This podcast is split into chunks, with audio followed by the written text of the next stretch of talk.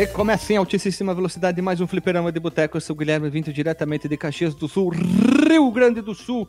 E junto comigo o cara que tem o maior diploma da podosfera brasileira, grande amigo meu, Marcos Melo. Isso, tem o maior cacho de banana da, da, da podosfera. Credo, tu, tu- isso é bom ou é ruim? Ah, não sei, referenciando o nosso jogo aqui, pode ser a minha Kongs Banana Horde do... do, do- Hum, tá, te- demorei pra entender. A tua graduação em Pois bananas é. alta, então. Isso, isso, isso. Ah, e entendi. qualquer, qualquer, bananeira, que- qualquer bananeira que eu bater igual o Donkey Kong vai cair banana. Então, de fome eu não morro. Hum, tá, entendi. Demorei pra entender. né? A referência, tudo no mundo de bananas, né?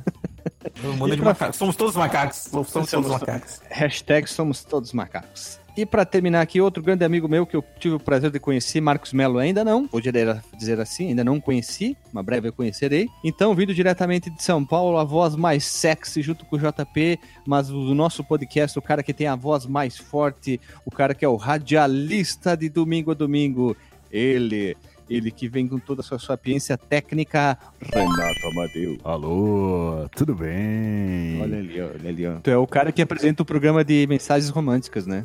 Pra começar, eu queria deixar aqui uma coisa pra vocês pensarem e eu vou dar a resposta lá na, na meioca do cast. Oi, vai ficar tipo. Nossa. Aí aí ele vai e esquece de falar. É, Inaugurando uma nova sessão, né?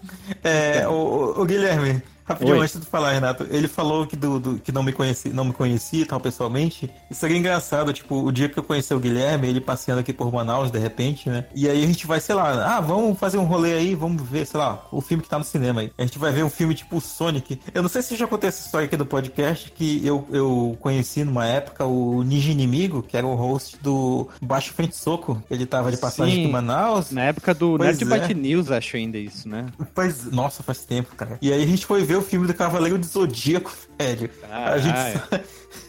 foi muito engraçado. Mas, mas enfim, acho que seria uma, uma parada mais ou menos nessa, nessa vibe, né? O, o Ah. Guilherme, tipo, o, o Guilherme com seus dois metros de altura e eu com meus um metro e meio. Não, não, eu tenho 1,84m, mas o Renato é mais alto que eu ainda. cara. 86, cara. 2 centímetros, dá nada não, cara. Não, mano, parecia, cara. Lá na, na CCXP parecia ter 1,90m, bicho. É que eu sou mais gordo, cara.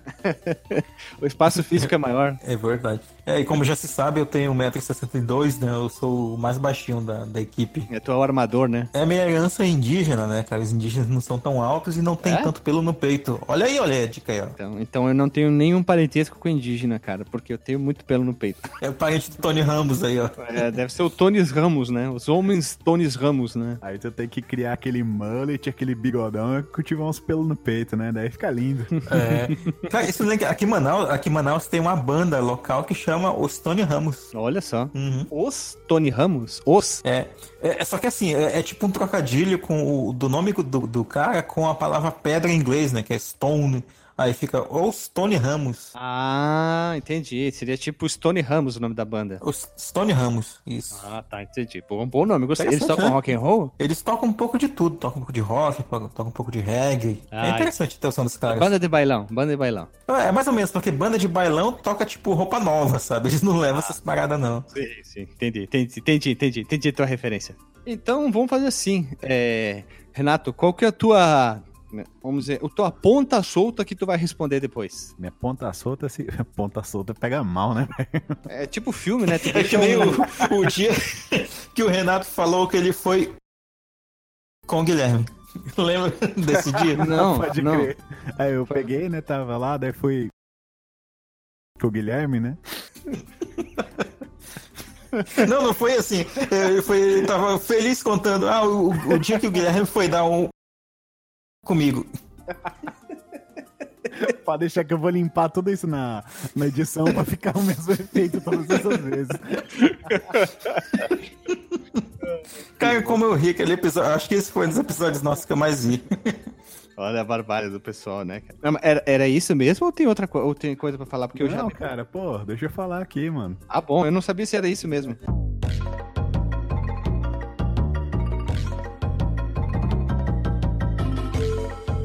É, qual que é a relação de um símil digital, do Exterminador do Futuro e um cavalo? Não faço a mínima ideia. Vem comigo que a gente vai responder isso Nossa. mais pra frente. Vocês estão ficando, vocês estão ficando cada vez mais criativos com, com as piadas de vocês, cara. Eu não tô mas conseguindo piada, acompanhar. velho, É sério, cara. Ah, tá. Bom, vamos ver, né? Então vamos rodar a vinheta que lá pra frente o Renato responde.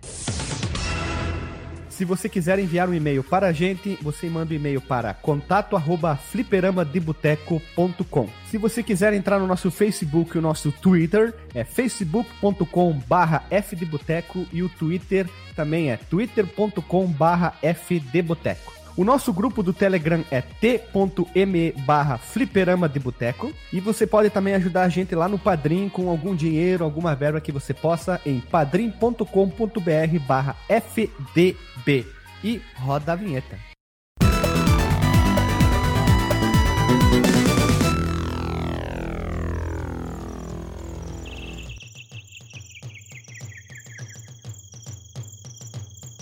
Voltamos da vinhetinha, pessoal, e hoje nós estamos aqui reunidos para falar sobre um dos maiores jogos do Super Nintendo, talvez um dos jogos mais incríveis da década de 1990. Então nós estamos aqui reunindo para falar sobre Do Country, que é um jogo de plataforma em 2D desenvolvido pela Rare e publicado pela Nintendo para o nosso querido Super Nintendo Entertainment System.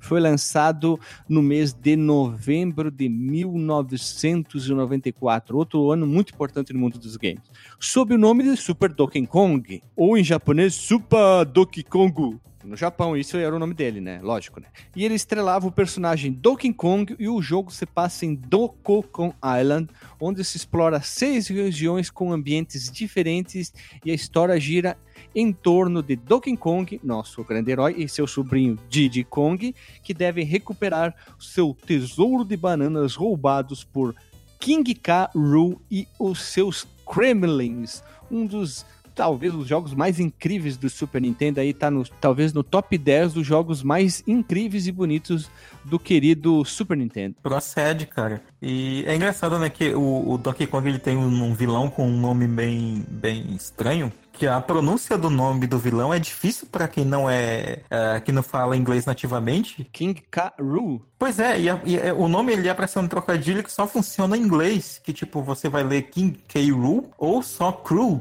Cruel, que, que seria um trocadilho com a palavra cruel, que, que em inglês é cruel também. Então seria o King Cruel ou King K. Rool. Tipo, pra fazer aquele. Eu não sei como é que é o termo, que tu meio que junta a pronúncia de algumas palavras. É. Junta elas. Tem uma coisa que os, ingleses, os americanos, os ingleses fazem isso, né? Então é pra dar essa sensação de King Cruel.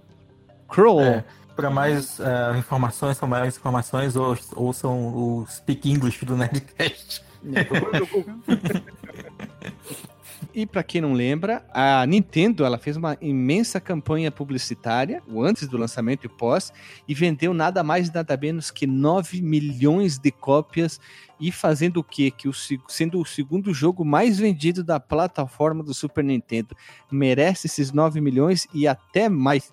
E o jogo foi uma revolução, por quê? Por causa do- da parte visual, os gráficos, que na época não tinha nada parecido. Se o Mortal Kombat revolucionou usando recorte de fotos reais de atores, aqui eles chegaram a outro patamar. Eles usaram imagens pré-renderizadas, transformando o Super Nintendo quase que num outro console. Muita gente dizia, não é possível isso tá rodando no meu Super Nintendinho, né? No meu Super Nintendo. Ah, com certeza era muito mais bonito do que os jogos, do que todos os jogos, eu ouso dizer, do Sega CD, cara. Com certeza. Cara, do Sega CD, eu não sei porque eu não conheço a biblioteca, mas os jogos, talvez do princípio do Play 1 e do Sega Saturn ali, É, sim. que todos os jogos do Atari Jaguar, sim, isso ele, ele consegue. É, tirando um que eu ovaciono, vou usar um verbo novo aqui, até hoje, que é o Rayman, cara, no Jaguar, que era um. Ah, não, não, tirando muito esse bonito. foco 2D, esse com foco Sim. 2D, assim, mas esse Ah, que sim, tentam simular um 3D, ele consegue ganhar muito bem, ele envelheceu extremamente bem, é um jogo ainda muito bonito, tem uma trilha sonora incrível e a jogabilidade, né, que é muito boa, muito gostosinha, muito bem adequada ao controlinho pequenininho do nosso Super Nintendo. Sim, sim. Inclusive, é, por mais que lá num, num tempo me maltratou, lá no passado, eu tenha falado que o Donkey Kong, pela ambientação dele e por alguns é, problemas de recompensa, ele esteja um pouco datado por padrões que vieram em seguida, ele é um jogo que vale a pena jogar pela jogabilidade jogabilidade nua e crua dele até hoje, cara. Isso, isso sim. Cara, eu, eu gosto do King Kong até, até hoje, tá? Não, não vou falar mal dele. Eu gosto Não- também. Eu gosto muito dele, acho um jogo incrivelmente bonito. E ele foi, depois a gente vai falar melhor, o primeiro jogo do Donkey Kong, que é da Nintendo, né?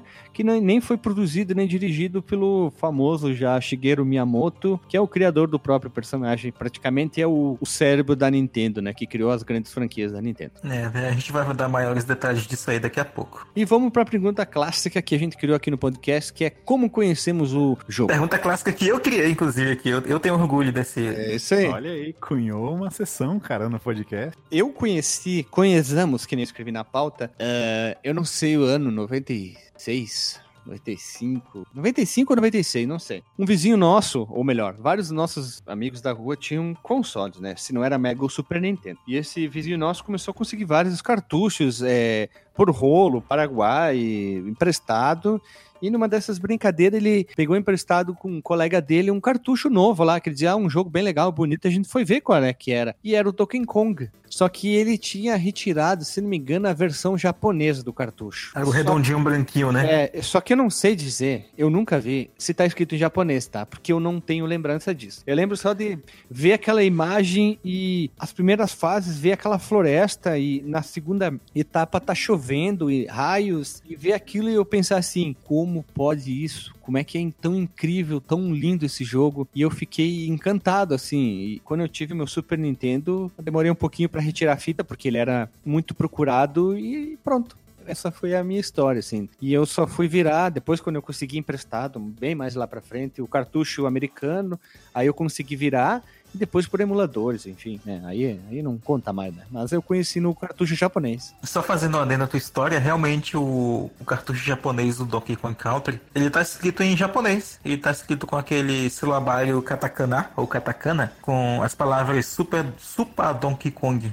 Super Donkey Kong. É, eu não sabia dizer porque eu não lembro, eu não consigo ter nenhuma lembrança desse momento aí, então por isso que eu falei. Não sei. É porque, é porque teve um tempo que eu tava procurando no Mercado Livre, antes de eu conseguir comprar os meus, que eu, eu- hoje eu tenho esses três cartuchos é, originaizinhos, Americano ou japonês? americanos, americanos. Ó. Eu comprei de um cara, inclusive, na minha cidade. Ele tinha os três, aí eu acabei comprando os três dele. É, e aí eu encontrei lá no Mercado Livre só os cartuchos japoneses, né? Eles eram mais baratos e tá escrito com, com letras japonesas o título do jogo. Olha ali. E tu, como tu conheceu? Cara, a minha história com Donkey Kong Country, ela é bem interessante até, eu diria. Talvez até mais do que a de vários outros jogos que a gente já citou aqui. Porque ele é um jogo que, tipo, sabe aquela menina que tu conhece e tu dá aquelas encaradas, ela te encara e tem cara de volta e não rola nada. E depois que, que vai rolar uma parada. É, tipo isso eu com Donkey Kong, cara. Porque é, quando eu comecei a jogar videogame, inclusive, que eu já contei essa história lá no episódio do Sonic Wings, é, um colega meu levou lá e tal. Ah, olha só, chegou o videogame aqui perto da escola. É uma locadora que ficava do lado da nossa escola. E aí eu, eu, eu, eu joguei Sonic Wings lá. E aí eu vi, tipo, lá no fundo, assim, no canto da locadora, uma galera jogando numas duas televisões, cada um jogando lá o, as- a- o mesmo cartucho, porque tinha dois ou três do, do Donkey Kong Country, que estavam jogando lá o Donkey Kong Country. Quando terminou lá a minha sessão, fui lá ver o que as outras pessoas estavam jogando, eu não conhecia nada do- dos outros jogos. E tipo, tinha um padrão, assim, as crianças estavam jogando o Mario, que era o Super Mario All Star, já na, naquela época que eles, eles curtiam. E aí tinha umas meninas, cara, as meninas gostavam muito de jogar o Donkey Kong Country. E, e era engraçado que depois que a, a minha turma da escola começou a frequentar mais aquela locadora, é, ficava nesse padrão. A gente ficava no, no Mortal Kombat e no Street Fighter de vez em quando, e no Donkey Kong. E as meninas gostavam muito do Donkey Kong e do Mortal Kombat, por incrível que pareça. Olha aí, jogos que tem uma, uma técnica relativamente parecida eram os preferidos das meninas, né? E a gente eu gostava muito do Donkey Kong e tempos depois que eu fui conseguir comprar meu cartucho do Donkey Kong, era um jogo que eu emprestava muito, muito mesmo dos, dos meus colegas pra terminar até que eu consegui fazer 101%, né? E os que eu tive naquele, naquele, naquele momento foram só o Donkey Kong 2 e o 3. Tanto que o 3 foi o primeiro que eu consegui comprar, depois eu comprei o 2 e, e, e o 1 eu só fui comprar mesmo quando esse meu colega lá em Tefé me vendeu os três cartuchos originais. Já anos depois de eu ter vendido meu Super Nintendo e ter comprado eles de volta, né? Já sem nenhum cartucho e tal. E tu, Renatão, como é que tu conheceu o nosso astro da noite? Cara, acho que minha história, assim, né? Ela tem muito a ver, cara, com a Pro Games, né? Que foi uma rede de locadoras muito forte aqui em São Paulo, que eles praticamente revolucionaram todo o mercado de games na época, né? Então eles conseguiam trazer todos esses lança lançamentos, se não no mesmo dia, tipo um, um, dois dias depois do lançamento mundial. Era uma mágica, assim, absurda que eles faziam. Era uma rede de locadoras bem forte e tal. Na, no lançamento, eu confesso que eu não tinha nenhum amor, assim, pelo personagem do Donkey Kong. E a gente não tinha a menor relação, porque eu o jogo antigo do Donkey Kong já era para uma geração mais antiga que a minha, né? Então eu particularmente não, não me reconhecia, né? Não, não, não era para mim o Donkey Kong velho, né? Que era o do arcade lá, daquela história lá da, do, do arcade da Nintendo tal. Quando chegou as revistas falando do Donkey Kong, eles trouxeram o personagem, falando um pouquinho dele, mas o que me interessou mesmo foi o salto tecnológico. Desde do concepção, né, das primeiras demos, eles falaram um pouco lá das estações gráficas da Silicon, começaram com esse conceito de gráfico pré-renderizado, de como seria, como seria bonito o gráfico. E assim, o meu interesse era puramente para ver como tinha ficado tecnologicamente esse jogo, mas assim, zero de apelo com amor pelo personagem, não tinha nada. E assim, era muito legal, né? Porque cartucho chegando novo na locadora era uma guerra para pegar. E a Pro Games trazia tipo 20 cartuchos por cada unidade, era uma coisa assim absurda. Mas mesmo assim faltava, né? Se você não chegasse lá no horarinho de manhãzinha, quando abria a porra lá, você não conseguia pegar o cartucho. E foi assim, cara. Eu consegui pegar praticamente no lançamento, alugar o cartucho para jogar e, puta, foi um desbude, cara. Achei fantástico, cara maravilhoso. Eu tô curioso agora, Renato. Qual é a tua idade, cara? Pra te ter pegado aí na época do lançamento e pegado esse, essa mobilização em torno do, do jogo? Eu faço 37 esse mês, cara. Ah, tá. E quando o jogo lançou, é... ele ainda não tinha chegado na minha cidade no, no mesmo ano, né? Eu tava com 7 anos ainda. E, e, eu fui jogar ele em 95 ou 96 já. Tipo, um ano, um ano e meio depois do lançamento dele. 94 eu tinha 11 anos. Olha aí, época boa, cara. Tu acompanhou é, sabiamente a Copa, inclusive, né? Hum, eu tinha 10. Cara, essa parte aí dos do, 16 bits e os 32 eu acompanhei assim, ferrenho, né, cara? Porque eu era muito tarado por videogame, lia muita revista, então praticamente devorei tudo isso aí. O 8 bits, assim, eu já peguei andando, já peguei. Foi quando eu era muito pequeno, então não, foi, eu fui tateando, assim, não, não foi consciente a minha, meu aprendizado da biblioteca, mas eu vivenciei a, a biblioteca dos 16 bits e dos 32.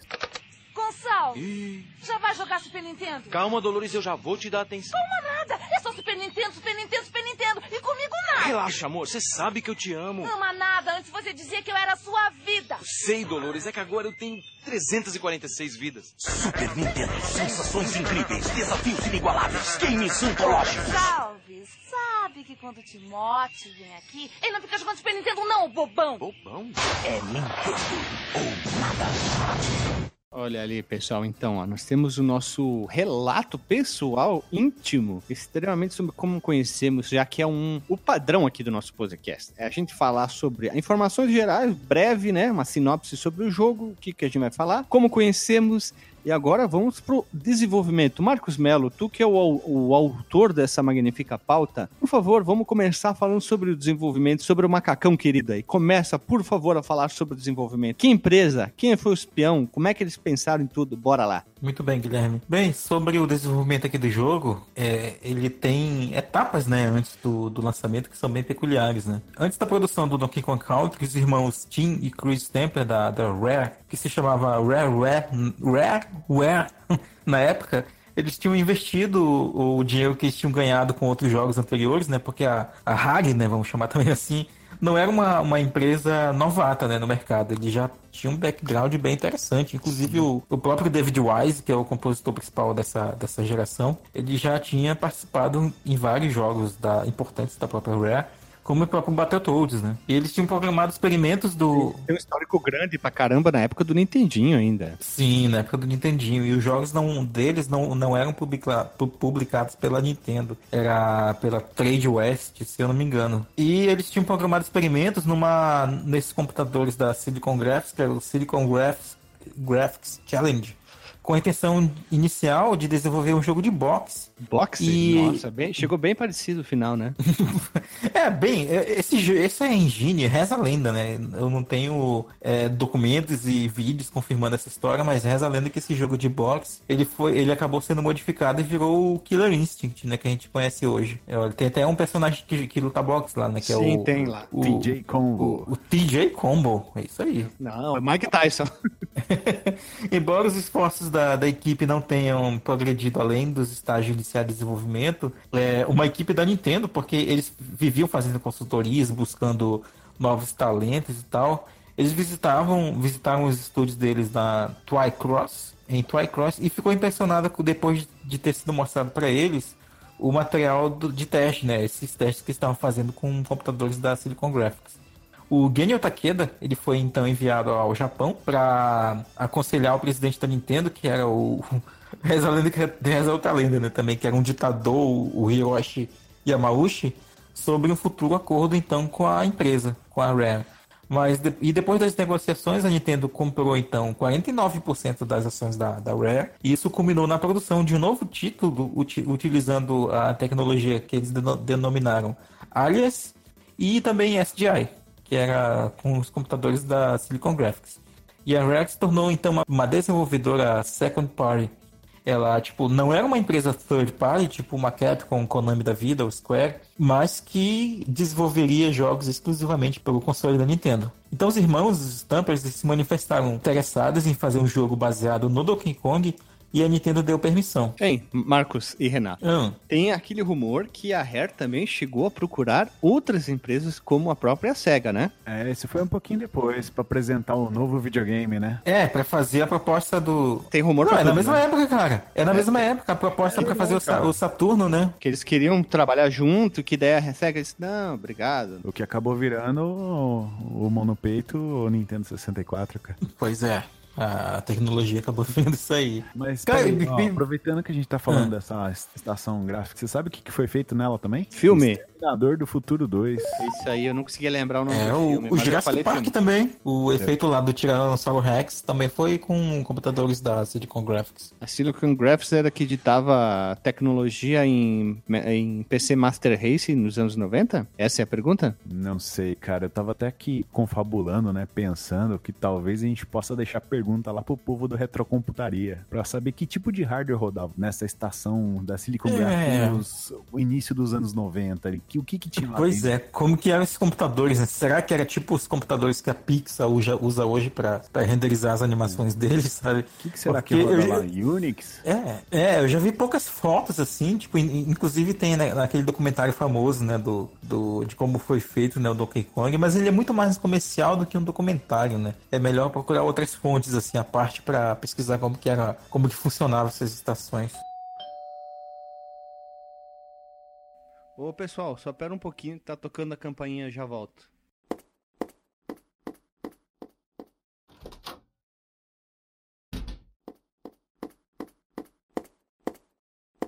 Ô gurizado, chegou um pacote aqui, só pera um pouquinho aqui que eu vou abrir aqui. pera.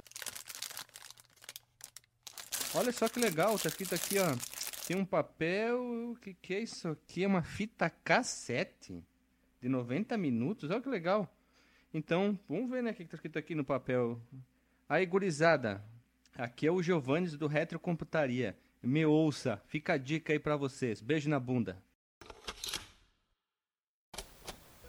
Oi pessoal do Fliperama de Boteco, eu sou o Giovanni Nunes do Reta Computaria e eu estou aqui a convite do Alexandre Machado para falar um pouco sobre a Silicon Graphics, ou melhor, sobre as estações de trabalho da Silicon Graphics.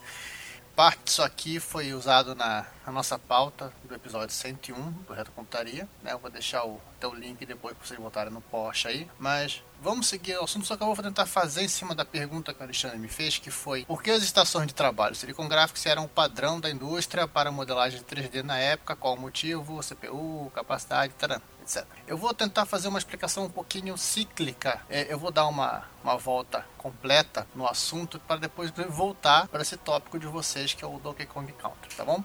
Então vamos lá. A, a Silicon Graphics foi fundada em 81 por Jim Clark e um grupo de estudantes de Stanford, onde ele era professor, né, lá em Mountain View, Califórnia. E o objetivo deles era explícito, né, era produzir estações de trabalho gráficas com capacidade 3D. Fim da história. A, a pesquisa do, do próprio Jim Clark, lá em Stanford, era sobre aceleração 3D por hardware. Isso foi o que eles implementaram nos equipamentos que eles passaram a fabricar, a, a comercializar a partir de 84. Mas antes disso, em 83, eles lançaram a Iris 1000, né? IRIS é um acrônimo de Integrated Raster Imaging System, que era baseado no Motorola 68000, rodando a 8 MHz, com 768 KB de RAM e que é basicamente um terminal gráfico que você ligava no mini computador VAX da DEC. Em 85, eles lançaram a Iris 2000 e a Iris, e, em sequência a Iris 3000, já com processadores 68010 e 68020, com processador aritmético, com monitor de 19 polegadas, que era o básico de você ter uma workstation, né, ter um monitor grandão,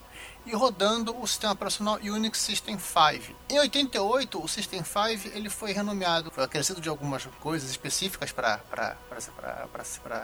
as máquinas, e foi renomeado para Irix, que é o sistema operacional, foi o sistema operacional da, da, da, das Silicons até o final da vida útil delas. É, a partir da Iris 4D, que é por volta de 87, eles mudaram os processadores da família Motorola 68000 e passaram a adotar os processadores RISC da, da, da MIPS. MIPS é o processador, inclusive, do primeiro PlayStation, que usava o MIPS 4 300, eu acho, se não falha a memória. É, em 91, a, a MIPS lançou a, a linha de 64 bits, que é a família R4000, e no ano seguinte a Silicon ela, literalmente comprou a MIPS, resolveu comprar a MIPS para justamente poder manter o suprimento de processadores para eles. E já no começo da década de 90, ela tinha liderança tanto do, do segmento de aceleração gráfica por hardware, para visualização, né?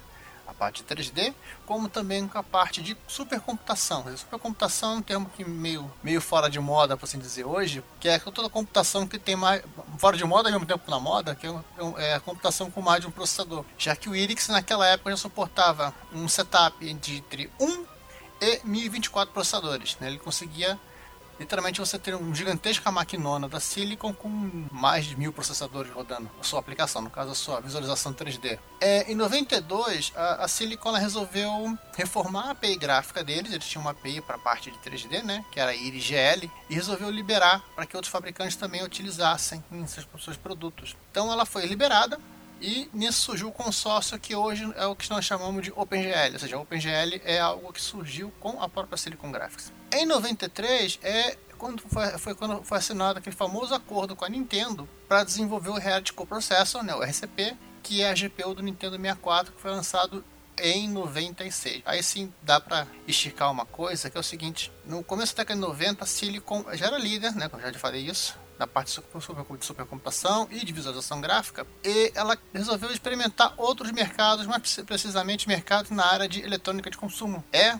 dessa época, mais ou menos 93, que ela lançou a, a Silicon Indie. A Silicon Indie era uma workstation de baixo custo, seja, baixo custo para ele significava em torno de 5 mil dólares na época. Porém, assim, antes de lançar a Indie, eles tiveram um outro projeto, que era, vamos tentar o filão dos videogames. Então eles simplesmente pegaram esse mesmo setup de workstation, baseado no R4000, e tentaram montar alguma coisa numa configuração de um baixíssimo consumo de energia, comparado com as máquinas que eles já vendiam, né? E claro, com um preço reduzido. Essa arquitetura foi apresentada para a SEGA, a SEGA declinou da, dessa oferta e eles foram procurar a Nintendo e a Nintendo topou.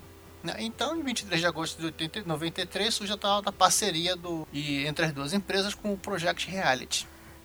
É, a curiosidade é que os primeiros kits de desenvolvimento do Nintendo 64 eram basicamente os supercomputadores Onix, que custavam em torno de 250 mil dólares a unidade preço de na época, né, e preço de hoje dá em torno de 400 mil dólares. E ela continha o Reality Engine, que, é, que era o kit de, de, de, em tese da, do que serviria seu chip, que equipou o N64, e um pacote com quatro processadores R4400, rodando a 150 MHz cada um. E claro, toda a parte de software. Né? É, em junho de 94, a, a, Nintendo anunciou que esse tal console chamaria-se Ultra 64, né? Nintendo sendo Nintendo e trocando o nome dos produtos e definiu que o, um primeiro time de desenvolvedores, que ele chamou de Dream Team. Nesse Dream Team tinha as grandes empresas de software da época, né? A Clan, Minscape, Spectrum Holobyte, Time Warner Interactive, Williams e, claro, a que foi o, é o assunto de vocês, né? a Hair Limited. A, a Rare tem uma relação muito de muita afinidade com a Nintendo, isso de longa data, né? A Rare foi fundada pelos irmãos Chris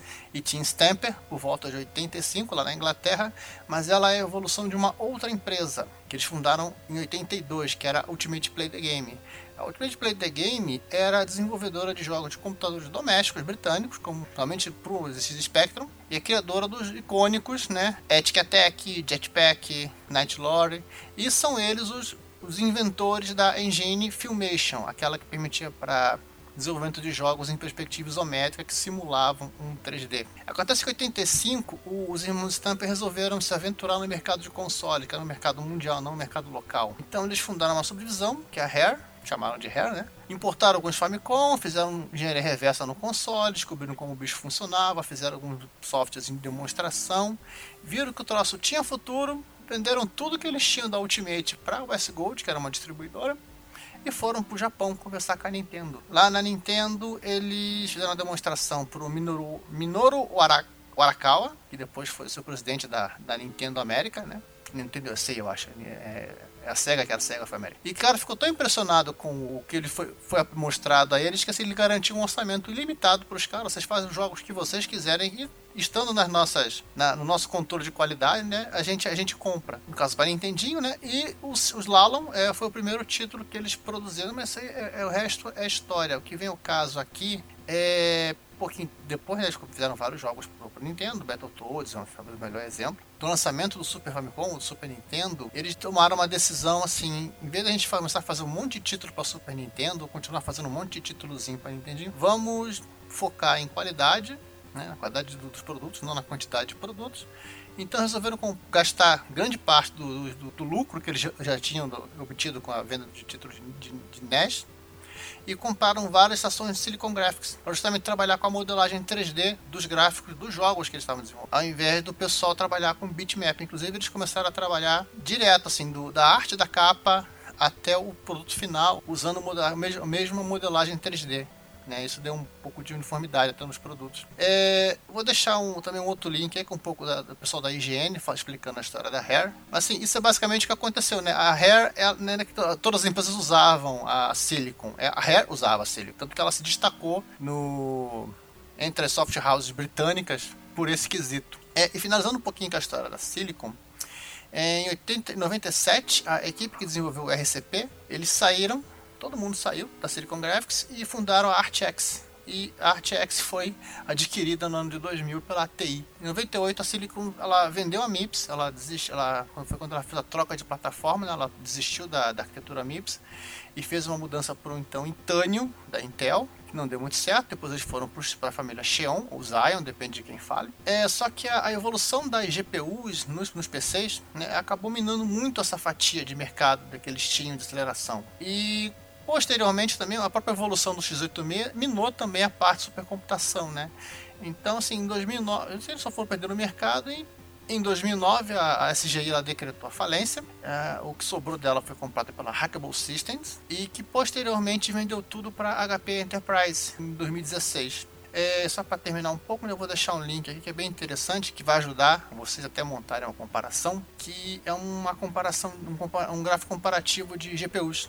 Inclusive tem GPUs da, da Silicon, da Sun e GPUs de PC. Então dá pra vocês compararem essa quantidade de, a quantidade de polígonos que gera, a performance geral entre eles, inclusive comparando por, por ano, né? Vocês podem ver que a partir de 2000, assim, a evolução da, das GPUs de PC, ela começou a correr muito mais, muito mais, mais, mais rápido do que a, a evolução da, da tecnologia deles. Bem, mas acho que é isso, assim, são meia dúzia de palavrinhas só para complementar o assunto de vocês e acho que é só, né? Até mais então. Tá, e aí o que acontece? A Rare montou uma equipe de 12 desenvolvedores, uma equipe pequena até para os padrões de, de. não só de hoje em dia, mas de pouco tempo depois.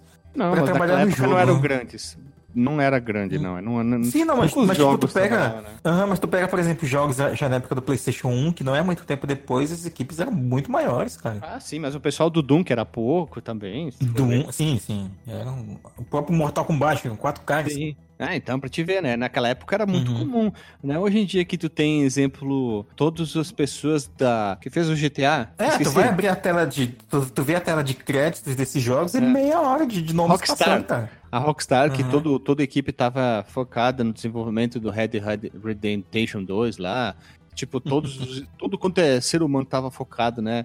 O- não- é muito diferente, né? O, o comparativo de hoje em dia, né? Uhum. Pois é, e aí a empresa, a Rare, montou uma equipe de 12 desenvolvedores para trabalhar, e de acordo com o Dan Olsen, que era gerente de produtos, 20 pessoas trabalharam no Donkey Kong Country durante o ciclo de desenvolvimento total de 18 meses, cara. Olha só, também um, um ciclo curto também comparado, ao, sei lá, ao GTA recentes. E ao avaliar a primeira versão jogável, a primeira demo, né, vamos chamar assim, a Nintendo então encaminhou a empresa, a Rare, para reduzir significativamente a dificuldade do jogo, porque eles queriam que ela atraísse um público maior e achavam que os, os segredos do jogo eles seriam suficientes para desafiar os jogadores. E o principal designer, que é o, talvez o nome mais famoso, não é famoso, mas o mais envolvido na produção, que é o Greg Mayles, que era o design do designer do o design do jogo, e a equipe dele então reorganizaram as fases, eles deixaram as coisas mais equilibradas. E nesse momento, o criador do, do Donkey Kong, do personagem que é o Shigeru Miyamoto, é, ele não estava envolvido com o projeto, mas ele fez algumas sugestões de última hora, é, como aquele golpe de mão que o Donkey Kong dá no chão, né? Pra, pra liberar alguns itens que estão escondidos por ali, né? Pra, pra desenterrar. muito na jogabilidade isso aí. Sim, sim, que foram incorporados na, na versão final do jogo. Se não me engano, esse Greg Mayles, ele falou uma frase, eu não tenho certeza se foi ele, tá? Eu vou ter que supor que foi ele que falou assim, abre aspas. Nosso jogo todo foi renderizado, até os números que exigiam no exibiam no placar. Não tinha nada que foi desenhado à mão. É isso aí, é mais ou menos a frase que ele falou. Fecha aspas. Ah, Que- sim, sim, sim. Eles trabalharam tudo, tudo era pré-renderizado, tudo foi feito no computador, não tem um sprite, não tem nada. Se tem uma árvore lá, foi pré-renderizado. Tudo foi Uhum. feito, não teve um o trabalho como pega um jogo daquela época, sei lá, não, Marvel vs Capcom vs 1, que tem esse Uhum. jogo de sprite, né, tudo desenhado à mão e tal. Aqui no Donkey Kong, que são jogos mais ou menos lançados na mesma época, nem, nem tem isso aí. Ou até antes, né? Tipo, tem o X-Men Children of the Atom, que é de luta, que até antes, desenhado da mão, esse aqui não. Eles queriam chegar a outro patamar, né? É, tava experimentando com tecnologias novas, né? E é legal, é, eu acho que a gente pode deixar aí na, nos links. Tem esquemas de, de desenho, do, de design do personagem que foram feitos até chegar à versão final que a gente conhece, né? Inclusive a versão que é, é, a Retro Studios, a própria Nintendo usa no Smash Brothers e tal, que acabou ficando o personagem, ah, o padrão do personagem né, do, do Donkey Kong em comparação com o que ele era antes, né, lá na década de 80, e, e ele ganhou todo um novo background que acompanhou o próprio design do personagem, né? Então o personagem do Donkey Kong antigo acabou se tornando o Cranky Kong, e o Donkey Kong atual, que a gente conhece, é o neto dele, né? Teoricamente, filho do Donkey Kong Jr., que também era, era daquela época. É uma explicação que até então não existia, né? É, não, não, não existia mesmo. E que é uma explicação meio qualquer coisa, né? Porque é, não teve mais nada do Donkey Kong Jr., até onde eu sei, além do, do, do boneco dele que aparece lá no Super Mario Kart, né? É de 92. E o Donkey Kong, então, ele foi re- redesenhado para ter essa aparência tridimensional, né? Mais distinta dos designs anteriores. Mais amigável, porque se olhar os dois primeiros layout, são macacos, parecem estar mais brabos. E ele é um macaco mais pelúcia, mais bonitinho, né? Ele tem um, É, um também. visual mais mais legal, né? É, é uma coisa meio, meio Sonic, dadas as devidas proporções, porque Pode ele ser, e o né, Didi, é, eles têm aquela aparência mais radical, mais descolada, né? Mais anos 90, né? A, a própria abertura do jogo, isso, é- isso, é- eu sei que isso é uma coisa que muita gente já, já fala internet afora, mas realmente vale, vale dizer que ela denuncia essa ideia, né? Tá lá o Cranky Kong ouvindo o, o, o gramofone dele, tocando o tema clássico do Donkey Kong da década de 80. E aí chega o Donkey Kong pisando em cima dele, botando o boombox dele do lado pra, pra tocar, aquele, aqueles rádiozão que a gente andava no ombro, manja? Dos Dos anos cantor de hip hop. Todo mundo o Chris, né? Sim, exatamente. E aí tá lá tocando o rapzão dele, né? Que é muito bacana, inclusive, a- o remix do tema clássico, né, do jogo para as novas gerações daquela época, né? E, e aí essa gravata também foi, foi outro elemento que foi introduzido nessa versão. E foi introduzida na versão do Game Boy do, do, do personagem antes de sair no Donkey Kong Country. Então na versão do, do, do Donkey Kong do Game Boy foi quando esse design, incluindo a gravata, apareceu pela primeira vez. Depois foi inco- incorporado para para de eterno, praticamente. É engraçado que o, o Crank, né? Nas vezes que você tromba com ele no, no jogo, ele sempre tá reclamando de alguma coisa, né? Falando tipo, ah, Cara, é muito- é muito bom, cara. É, O- tipo, quando eu, eu O Crank, aqui... o Crank Kong, o Crank Kong, ele, ele é muito o, o- qualquer pessoa que, que tá chegando na- nos seus 30, 35 anos, ele pode olha, jogar o Donkey Kong Country e se espelhar no Crank Kong, cara, porque ele é muito o, o jogador que fala, não, pô, na minha época que era bom, que não É, tinha esses engraçado. gráficos 3D, cara, os diálogos dele são, são muito bons. Isso aí é uma coisa que vale a pena pra, pra qualquer geração, cara, os diálogos do, do Crank. Na minha época só tinha duas cores, esse- esses jogos coloridos, hoje... Metalinguagem, quebrando a quarta Sim. barreira. É, é. Han- o, o famoso velho Hans. Ele é o velho ranzinza total, cara. Tem muitas cores, machucam os olhos dele. Que esse jogo tem Sim. é muito colorido demais. E que a banana tem mais frames que o, que o jogo dele. E, e daí trazer o, o Kong mais novo, como se fosse aquele neto adolescente. Eu tenho essa, essa sensação que o Kongão que a Uhum. gente joga é um adolescente, né? Ele tem aquela cabeça mais adolescente. Eu, eu vejo isso. E o Didi uma criança, né? Ah, sabe quando um adolescente e uma criança se juntam, um só dá uma macacada? é tipo isso, né? Sim, é, tanto que ele é sobrinho dele, né? O que, assim, não, não, não, não procurem lógica nesse sentido, porque um é gorila, o outro é um chimpanzé, e eles são parentes da mesma família. Ah, nem da bola. Finge que tu nem viu. Não, não, não, não. É, é os anos 90. É que nem os. Muppets, né, cara? Um macaco e uma porquinha, né? Uma- um sapo e uma porquinha. Mas eles são parentes dos Muppets? Eles são namorados, cara. O- Um sapo Ah, e uma tá. porquinha. Ah, puta merda, olha aí. É bom que pelo menos nisso eles foram coerentes. O Dixie e. ah, o, o Didi e a Dixie são namorados e são dois chimpanzés, né? É, cara, e meu personagem favorito é a Dixie, cara, porque ela toca guitarra quando tu completa a frase. Não, a não, fase. lá. Meu, meu, meu, meu, meu, meu, meu. Eu achava legal. Sim. É, Eu achava legal. A Dixie, a Dixie é muito boa mesmo. É, e e- e- e essa- esse lado descolado, eu tenho a sensação, por favor me corrijam, daquela briga Nintendo Sega do início dos anos 90, do Mario ser o personagem legalzinho, o Sonic ser o, o personagem super ultra descolado, ele tem um tênis super maneiro. Agora nós temos um outro personagem antropomórfico, macaco, eu não sei dizer, que usa gravata, mas tem um sobrinho que usa boné, e eles são super ultra descolados, e eles estão enfrentando um cara ruim, sabe? Eu tive essa sensação que eles quiseram fazer um personagem maneiro tanto quanto o Sonic. E pegando Ah, um bicho, o- né? O Donkey Kong, sim, é, não é especulação não, cara. Eles realmente afineta o Sonic. Não nesse jogo, mas tu vê no Donkey Kong Country 2, eu sei que não é hora de falar isso ainda, mas vale a pena mencionar pelo que tu falou, que aparece lá no final do, do Hall of Heroes lá deles, o, o sapato do Sonic e a Ah, pistola é? do, do Earthworm Jim, pô. Tá certo, não lembrava mais disso, não lembrava mais mesmo. É, uma Pois é. pseudo afinetada, né? Já que eles não são 100% da Nintendo, mas são estão trabalhando com a Nintendo, mas isso é legal, é um personagem animal, antropomórfico, que é Uhum. super ultra descolado, ele usa uma gravata e ele é uou, né? Super Uhum. uou. É, Mas é desenho do- os desenhos do Sonic deram mais certo que os do Donkey Kong, né? E aí, pra desenvolver, é é engraçado, né? 94 foi o ano do Donkey Kong e também do lançamento do Rei Leão. E tem uma similaridade aqui, ó. Pra desenvolver os movimentos do, do jogo, né? Os, os frames dos personagens, a equipe da, da Rare passou horas num zoológico assistindo e filmando gorilas. E daí eles tiraram a inspiração pra modelar os movimentos do- dos dois personagens que a gente joga. O Andy Serkis podia É. ter ajudado na época, né? Também.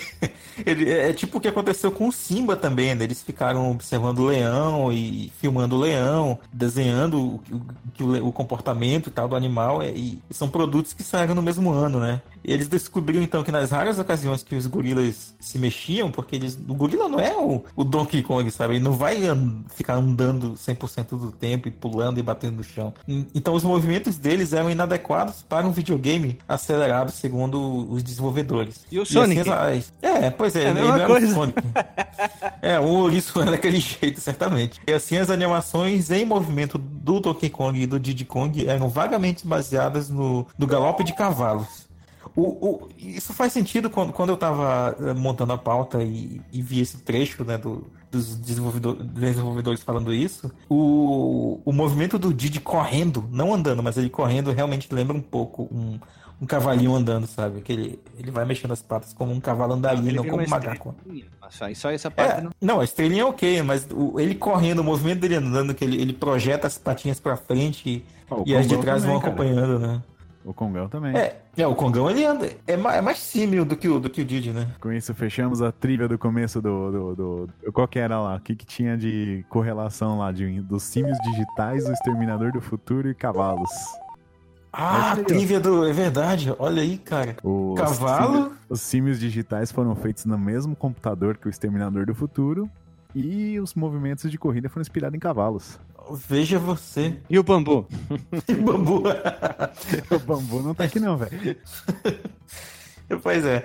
É, E, aí, então a Rare criou um redesign com a intenção de atualizar a aparência do Donkey Kong para um novo público e tal, como eu estava mencionando. E a, mas a Nintendo ela achava que o modelo era muito diferente do visual original e ela insistiu que a, a Rare ou retrabalhasse a aparência do Donkey Kong original, ou do Donkey Kong Jr., na verdade, ou apresentasse um novo personagem. Então Greg Mayles ele decidiu que o novo desse- é, personagem deveria surgir, né, mais adequado a esse universo que era atualizado e tal. Então ele manteve esse modelo redesenhado do, do do Didi, que ele era origin- originalmente para ser o Donkey Kong Jr., e ele re- renomeou o personagem de Dinky Kong pela primeira vez, pelo- veja você. E mas depois do conselho, depois dessa treta toda, na verdade, ele de- decidiu mudar o nome para Diddy Kong, né? Dinky Kong não é um nome tão, tão bacana, não. Eu é acho. que lembra os. Teletubbies, Dinky Winky. Dinky Wink, é, veja você. E a adaptação para as estações de trabalho da Silicon Graphics foi, foi um desafio tenso para a Rare, porque eles precisavam de muito tempo para renderizar os modelos 3D. Não é como hoje que a gente pega um, um softwarezinho qualquer, imagina uma parada e já monta, sabe?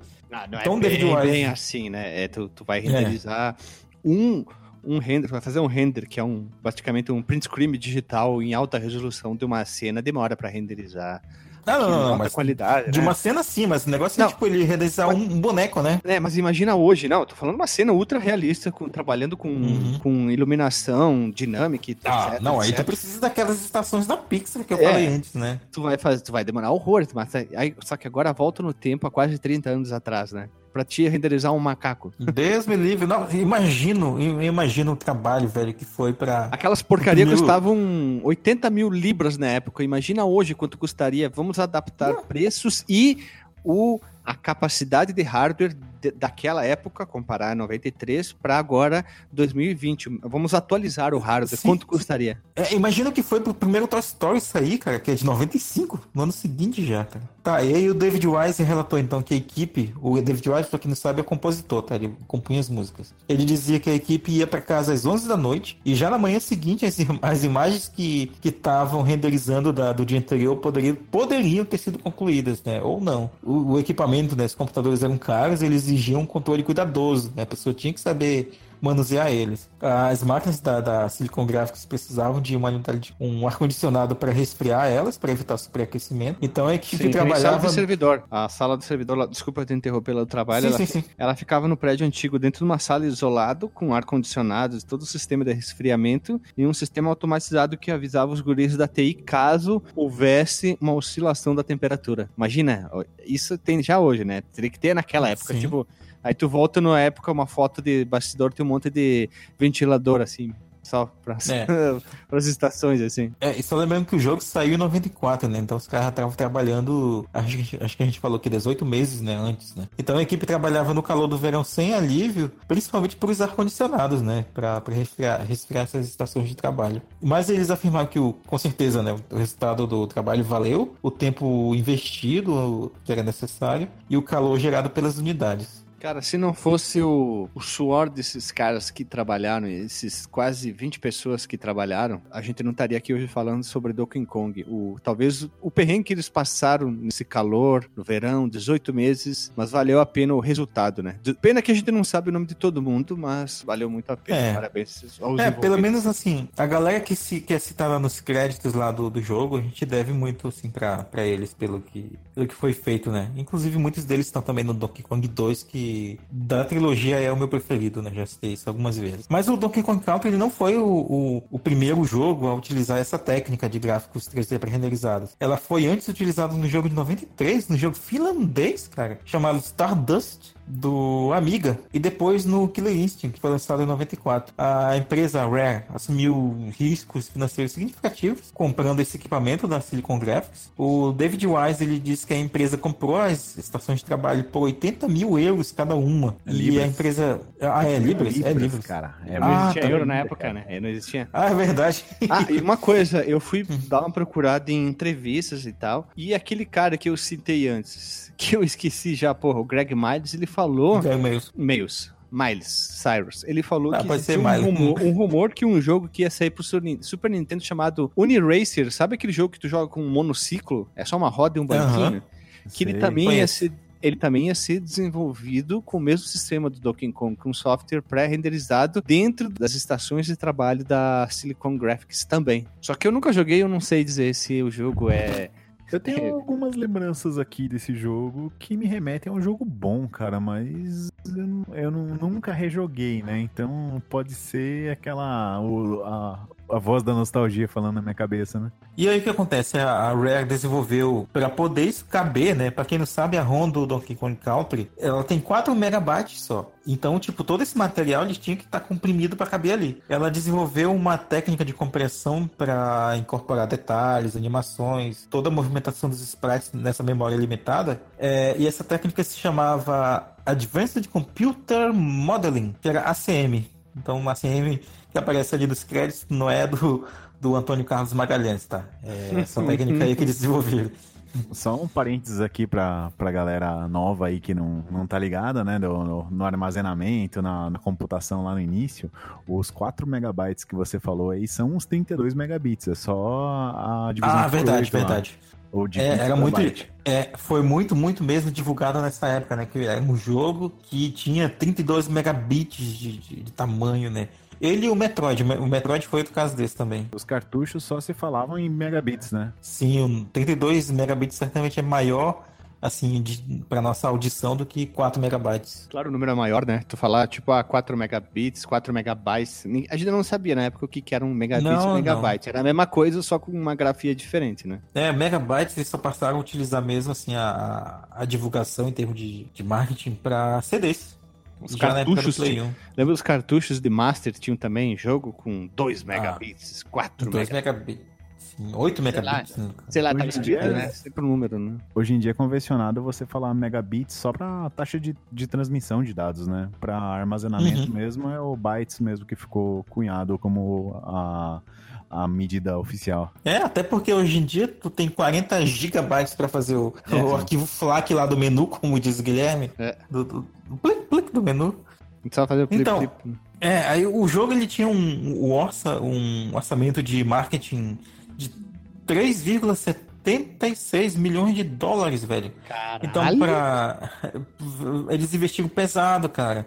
E aí, pra promover, então, o jogo, divulgar e tal, a Nintendo of America, ela realizou uma campanha online através do serviço de internet CompuServe, que envolveu amostras de vídeo para download do jogo, um concurso ah, no qual 800 pessoas participaram, e de uma conferência online com 80 pessoas, só para saber, né, sobre o jogo, onde tinha o Minoru, Minoru Arakawa, que era um dos executivos da Nintendo, o Peter May, o e o Howard Lincoln, que era da Nintendo of America, respondiam perguntas, as perguntas dos, dessas pessoas que estavam nessa conferência. E, e disso, uma fita VHS de 15 minutos, chamada Donkey Kong Country Exposed, foi enviada para as pessoas que assinavam a Nintendo Power, que era talvez a principal publicação da Nintendo naquela época para dos jogos novos que iam sair, né? E esse vídeo é bem bacana, eu acho que vale a pena recomendar para os ouvintes e para vocês, para quem, pra quem não tenha visto ainda, da, que ele mostra, né? Tipo um passeio, é tipo um tour da, da, da Nintendo of America mostrando, né? Os jogos do, no- nos estágios já finais de desenvolvimento, assim, é bem, é bem interessante. Vocês lembram da propaganda brasileira que tinham dois macacos conversando que ele falou, já vou, já vou, vou jogar o Donkey Kong e a esposa ficava reclamando dele? E eu falei, Gonçalves! Não é esse? Que, Não é, fica esse jogando calma- Super Nintendo, Super Nintendo, Isso aí, Super muito, Nintendo. muito, le- muito legal a propaganda brasileira, né? Divertida pra É, caramba. é, é legal, é legal né? mesmo, né? É, um- tinha um lá que a macaca, ela tipo que ensina, insinuava que ia dar rolê com outro macaco se ele não largasse o Donkey Kong lá. Olha ali, mas legal, né? Eles usaram, eles usando próprios macacos mesmo pra fazer o jogo do que um jogo de um macaco, né? Sim, sim, é um, tipo uma hoje isso-. Hoje isso ia ser ia ter boicote ao jogo, boicote à empresa, teve maus tratos dos animais, ia ter um monte de coisa, né? É, eu não sei porque, tipo, não, não dava aquela impressão de que, sei lá, os macacos foram maltratados pra fazer. Era, era divertido, cara. Ele falando, ah, sabe que quando o, sei lá, inventar um nome aqui, o Roberto vem aqui em casa e não fica jogando Super Nintendo, não, seu bobão. Ele, bobão?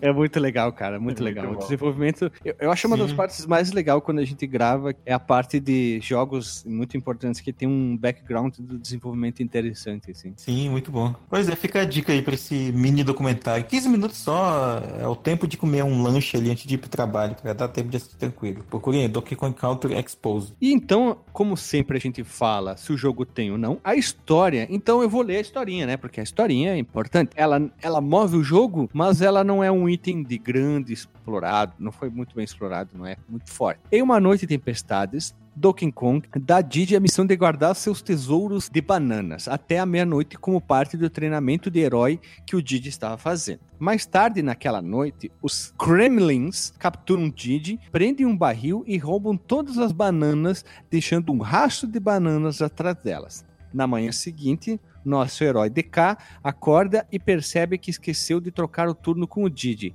O irritado Donkey Kong começa a ridicularizá-lo, mas os dois Kongs partem em- para resgatar suas bananas dos maldosos Kremlins. Logo no início, quando tu sai daquela fase da casinha e tu vai lá pra baixo, onde que tem o depósito, olha pra esquerda, o Kong entra, fica triste, põe a mão na testa. Você lembra que ele fica aquela animaçãozinha bem legal? Ah, que ele faz.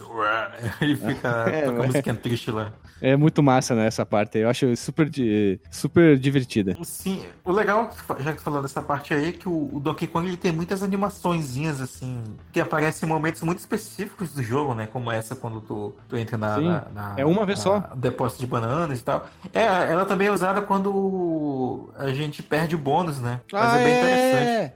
Tá certo, quando tu perde o bônus, sim, não É lembrava. que o, o, Didi, o Didi pisa no chapéu e tal. É, sim, tá certo. Putz, não lembrava desse detalhe ali. E tem, tem essa, tem aquele bate-palma quando consegue o bônus. Tem lá do finalzinho do jogo também, quando ele, ele pisa, o Diddy Kong pisa no pé do Donkey Kong, o Donkey Kong dá uma porrada na cabeça dele. Então, tipo, são coisas que aparecem só uma vez, né? São cuidados que dão um charme pro jogo. É tipo no Boogerman, quando ele tira o, o ranho do nariz, sabe? Que ele fica aquele, fazendo aquela animaçãozinha pra tentar tirar o, tirar o ranho do dedo, né? E depois esfrega na roupa. São detalhezinhos bobos, mas enriquecem o jogo visualmente. Nossa, é, vocês que falaram de imersão disso aí, cara, no, no- numa edição passada já, vale a pena mencionar isso aí, essa mais um adendo aí pra aquele episódio. Ah, tem até a, a idol animation né, dos dois personagens, quando o Donkey Kong bate no peito igual o Tarzan, o Hum, Diddy Kong, ele... O que, que ele faz mesmo? Esqueci, velho. Eu sei que no Cara, eu Donkey Kong Country do 2 pouco. ele, ele faz malabares, no primeiro eu esqueci que ele faz. Ah, e quando eles batem palma. Ah, ele fica olhando, né? É, quando eles batem palma, Uhum. né? Tipo, Não, as patas, quer dizer. Isso, ele, é, eles lugar, batem a... É, é, é mão mesmo. Por mim, macaco chama mão mesmo, igual a nós. É. Eles batem a mão assim, ah, vai lá, cara, e tal, aí troca de posição. É bem bacana essa animação. São pequenos detalhezinhos que, for ver, muitos jogos nem fariam isso, né? Mas é legal. É. Ou até quando eles tomam um dano, o jogador, tu tá em dois e quando toma dano, o outro sai correndo, piscando assim. Sim, trocam. Uh, vai embora. É, esse barulho mesmo é muito legal, né? Agora, um dos itens que não envelheceu mal nesse jogo. A jogabilidade do, do DK. É uma jogabilidade extremamente simples, já que é um jogo para uma pessoa ou duas, sendo que os dois não jogam ao mesmo tempo. Isso é lógico. Não é que nem os jogos de Binner Up, onde que os dois jogam ao mesmo tempo. O player 1 vai controlar um personagem, o player 2 outro, né? teoricamente o DK e o Didi, e quando tu aperta um botão, eles trocam de lugar, aí o outro assume o lugar. E se tu tá em um jogador só, quando um jogador toma dano, ele morre, entre aspas, e tu assume o lugar do outro, né? Se é o DK, o Didi, enfim, né? Tu vai é, trocando entre eles e tudo isso do- ao longo de 40 fases através de vários mundos. Que isso que é o legal. Não é um que nem um jogo de plataforma comum, né? Que tu vai passando uma fase atrás de outra, atrás de outra, que nem no Mario, né? Mundo X, mundo Y, mundo. Tu vai passando por esses mundos. O que dá um, um charme muito mais legal pro jogo, na minha opinião. Tipo o Congo Jungle, que é a fase da floresta, todo Uhum. mundo jogou, que é uma fase lindíssima. Depois tem as, as Monkey Mines lá, depois tem a- as das árvores lá, que é a Vine Valley, que, pare- Vai é, Valley, isso aí. Isso, que, que a, a final do, do, do terceiro filme do Star Wars, que tem a festa lá, a festa com os ursinhos carinhosos, é parecido.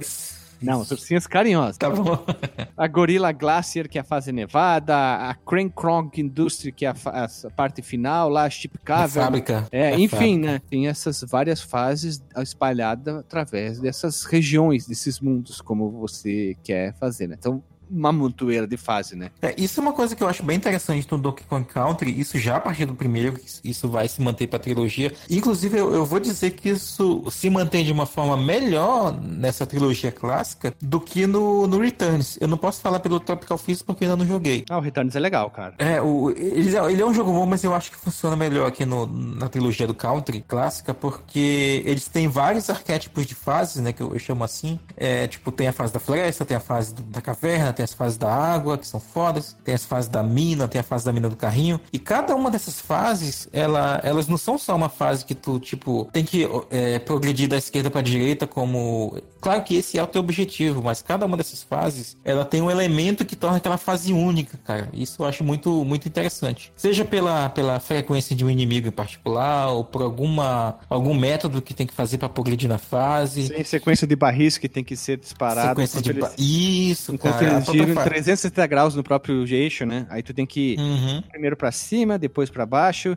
Aí aqueles barris que ficam um em cima da tela, um embaixo, eles um vai pra esquerda enquanto o outro vai pra direita. Tem que disparar no exato momento. Os que eles eles giram tipo 25 graus pro lado, aí tu tem que disparar no exato momento. Tem vários detalhezinhos pequenos. Mas em nenhum momento ele te impede de terminar uma fase só. Só, só vai conseguir com o, com o Kongão porque ele é o mais forte. Que é um detalhe, Sim, né? O, Kong, É, o Kongão é mais é- forte e mata todo mundo, enquanto o Didi não consegue matar alguns inimigos específicos.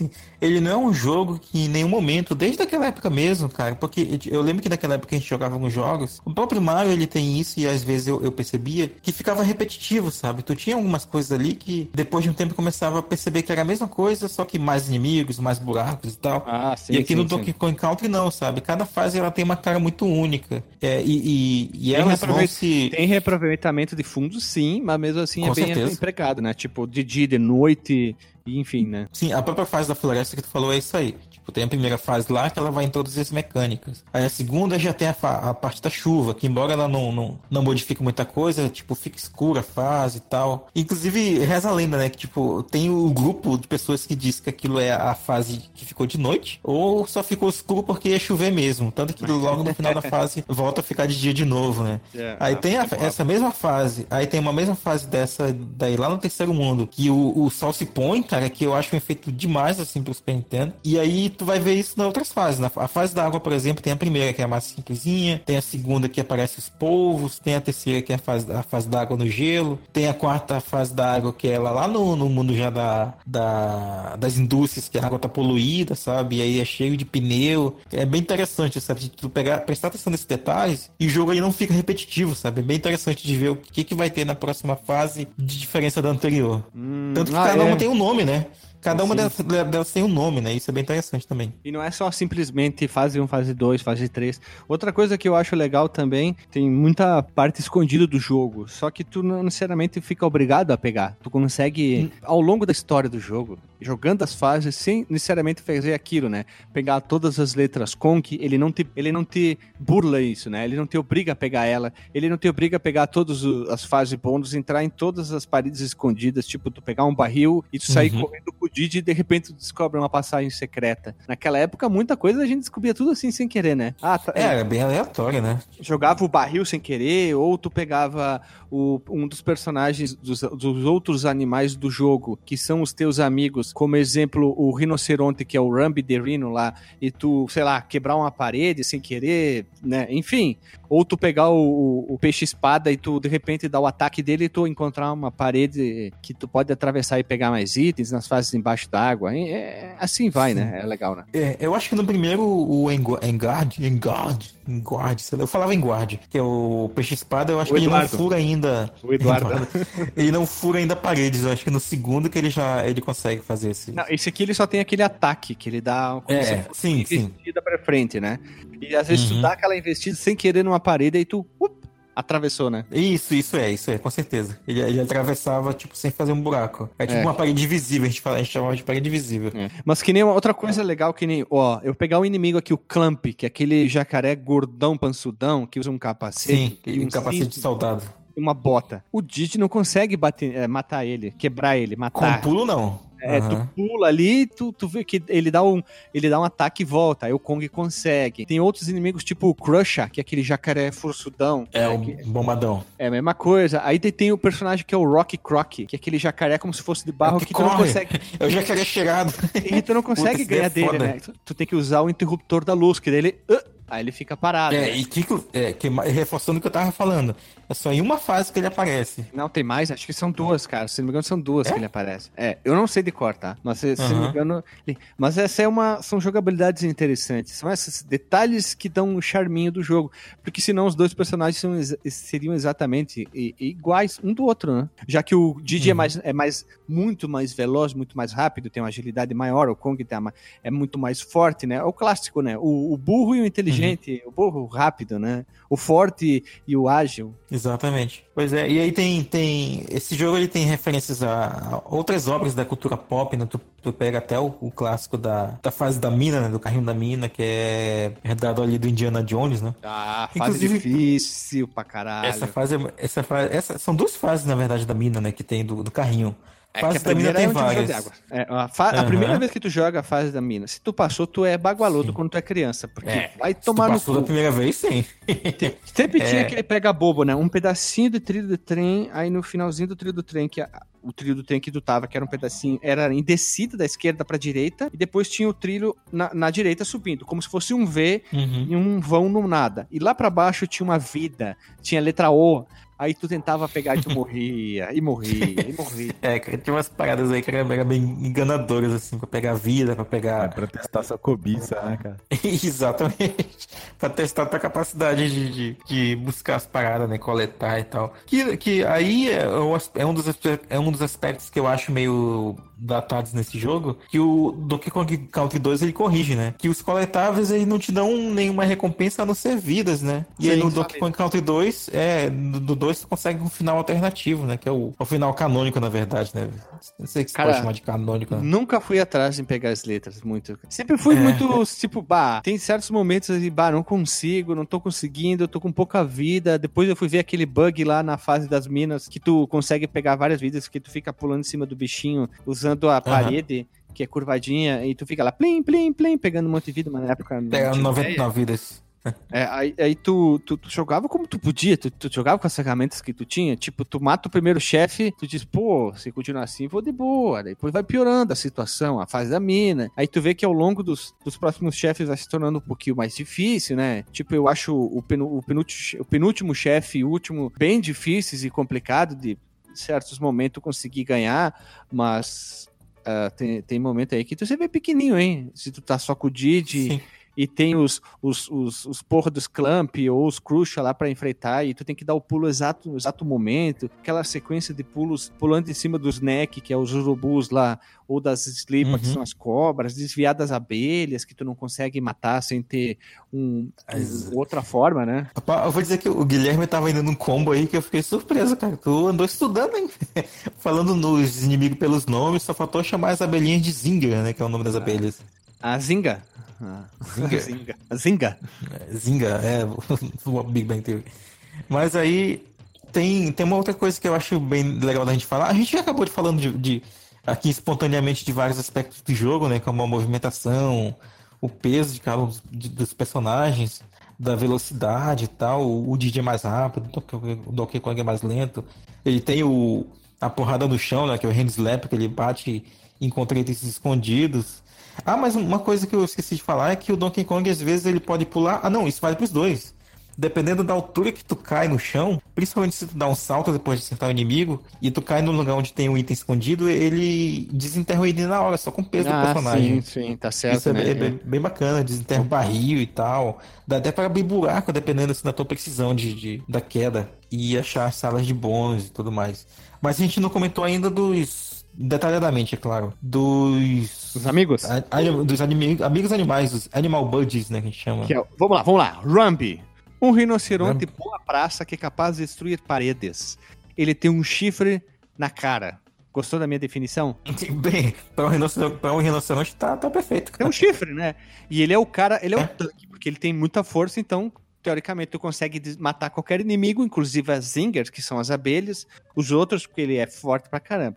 Nós temos Uhum. o avestruz. Como é que é o nome do avestruz? Expresso, expresso. Expresso do Horizonte. É um avestruz que consegue planar. Ele não voa. Ele plana, cobrindo grandes distâncias e também corre muito rápido. A primeira fase de bônus, praticamente, que tu pega aqui, tu fica- tem que ficar apertando o botão dele, ele fica planando e tu vai pegando vários itens, né? Tu já, ali, ó, Uhum. logo no início tu já pega dois. E logo em seguida tu pega o Eduardo, que é o peixe espata. Eu vou chamar ele de. Eduardo, que eu acho mais legal. Você Ele estragou o nome mais legal dos bichos, pô. Angard. Hangar é muito legal, velho. Engarde. Engarde, Engarde. Que ele é um peixe espada extremamente Disney, porque eu vejo ele, eu olho o personagem da Disney. Ele podia estar no Procurando Nemo devido aos os olhos É muito grandes, carismático, né? né? E ele tem a capacidade, lógico, além de passar a capacidade de respirar embaixo da água para o Kong e o Didi, por, por toque, osmose, né? E também o ataque dele usando a ponta do peixe-espada, já que ele tem uma faca, uma sword, já que é swordfish o nome dele em inglês, né? Ele consegue dar É. espetada, investidas nos inimigos, né? Uhum. Depois nós temos o Jinky Wink, olha, ah, entendeu a piada? Wink. Que é o sapo que possui o pulo do jogo. Tu consegue dar altos pulos com aquele sapo verde e vermelho, já que ele é um sapo alucinógeno. Alucinógeno. Rapaz, vou dizer que esse sapo, ele é o único dos, dos Animal Friends, Animal Buddies, sei lá como é que fala em inglês, que ele, ele é o mais difícil, pra mim de controlar. é meio... a- a- é porque a, a hitbox não, é- dele é- é... Pulando, né? né? Ele é Sim. meio estranho, sim. Ele é, não foi muito bem pensado, mas ele não é tão difícil. Sim, eu acho que a, a, a cobrinha do 2, do, dois, a, a Rattly, ela funciona melhor do que, do que o Wink. Eu tenho dificuldade de usar um pouco aranha, cara, mas depois tu se acostuma e tal ali. Uhum. Mas o Ramp acho que é o mais fácil de usar disparado, assim. A Rumble, o Rumble é o mais Yoshi, assim, deles, assim, o estilo dele. Foi bem, bem, bem Yoshi mesmo, né? Já que tu monta em Uhum. cima em essa, assim, uma coisa mais ataque. E no fim nós temos o Louro José, que é o papagaio. O cara é muito igual, velho. É o- ele não serve como montaria, né? Tu não vai poder atacar, mas sim ele ajuda o nossos protagonistas segurando um liquinho, uma lanterna, como você queira falar, pra iluminar É, é. Aquelas fases extremamente escuras. Ele não vai atacar, ele simplesmente ajuda como iluminar o cenário. Só isso. O Louro Que, só- José que isso. infelizmente, é, que infelizmente só tá numa fase também. É. E pra quem não pegou também, o nome do papagaio é Squawks. Squawks. E tem Ah, o e sabe qual, dois, que é o Quawks. sabe qual o outro inimigo que tá presente em um outro jogo de jogo de tiro? Claptrap. O Claptrap, é verdade, lá no Borderlands, né? Isso, que é o jacaré com, com a boca grande e os dentes grandes, que fica com. Fica aquele. cac, cac, cac, tipo os dentes batendo quando eles vêm, né? Ah, dava um. Dava um. Ah, dá uma sensação muito ruim aquele barulho dos dentes batendo. Ah, ainda bem que tu não veio aqui na, na Amazônia e tu nunca viu um javali. Tu já viu um javali, Guilherme? Não, pessoalmente nunca vi. Ainda bem. É, o, o javali, pessoalmente, ele fica fazendo esse barulho o tempo todo, cara. É, é meio perturbador. batendo assim? É, ele fica batendo o dente assim. Fra. Ah! Mas por Uhum. que tem alguma explicação? Não, não, não sei, cara. Nu- nunca vi. Eu sei que deve ser horrível. Eu, particularmente, nunca vi. O pessoal que, que já viu aqui na, na- que relata aqui na Amazônia. E eu sei que é, mu- é muito comum ir pra área do Alisson também. Esses. As manadas né, de javali. O pessoal fala que é sinistro, cara. Ele, um monte de javali correndo e fazendo esse barulho. Ah, tá louco. Pois é, que eles, eles, eles fazem mesmo, de verdade, cara. Eu já vi pessoalmente. É meio. Pra quem tem toque, não, deve ser horrível, cara. Ah, que horrível, cara. Ah, que medo que dá. o, ja, o javali bruxismo, né? É, pois é, eu só vi numa vez numa, numa excursão de campo, inclusive, a gente pagou numa. Olha aí, cara, eu, eu acho que eu, eu sou do podcast o mais. o que viveu a vida mais próxima, assim, do, do que seria um personagem de RPG. Que eu já andei, assim, por. Não, porque, tipo assim, a gente andava às o vezes por vilas. Pode ser É, campo. pois é. Sim, sim, eu tive épocas assim da vida que eu ficava de andarilho, andando pelas vilas, assim, pagando o dia numa, andando pra outra no dia seguinte e tal, atrás de alguma coisa, né? E aí eu lembro de um dia que a gente parou numa, numa, numa vila aqui, eu não lembro exatamente qual era o, o município, e aí tinha um, um dos moradores, ele tinha um, dois javalis que, que ele criava lá. Ele, sei lá por que, que ele criava, acho que ele ia matar. Pra, pra Cara, comer. tu tava no mundo RPG mesmo. pois é. e aí a gente passou lá nesse, nesse, nesse morador e, pra coletar umas informações lá. Daí ele chamou a gente pra ver o quintal dele. Aí tava lá os dois javalis batendo dente lá, ficava lá. É isso aí. ah, e outra coisa que eu lembrei. Vamos ver se vocês lembram. Qual uma outra coisa da jogabilidade do Super Nintendo que a gente usa muito no Super Mario Bros. também? Corrida. Hum. A corrida, isso aí. Botão tuchado Sim. na corrida o tempo inteiro. O Y, dedo- né? Y, o dedo grudado no Y e sempre usando a técnica, a ponta do dedo no Y e a, a, A dobrinha, né? a dobrinha, ou as duas, a junção das duas falanges, ali a parte de trás do, da dobra, que pulava, né? Tu sempre usava aquela técnica. Tuc, tuc, tuc, tuc. E quanto maior o teu dedo era, quer dizer, mais comprido, mais fácil tu conseguia Cara, é, Será que meu dedo controlar é essa- curto, cara? Pra mim é a barriga do dedo que ficava lá no B. Não, pra mim é bem exatamente onde que tem a junção das falanges. A dobrinha, que dobra né? dedo. É. Aí Ah, eu ficava junta. com a ponta ali, tuc, tuc, tuc, tuc. No início, que eu era muito novo, meu dedo não tinha o comprimento, eu usava o indicador e o dedo do meio, assim, para fazer isso. Depois o dedo cresceu, né? Olha só. Uhum. facilitou a vida, né? Exato. E hoje, quantos jogos do Super Nintendo vocês devem jogar assim, né? Segurando o Y imaginário e o B ali que não precisa, né? É, dependendo do jogo, eu acho até legal quando tem algum jogo que usa o, o botão ali da. O botão de ação esquerdo, vamos chamar assim, que seria o Y, equivalente ao Y, pra correr, né? Ou pra fazer alguma, alguma ação que precise ser segurada, né?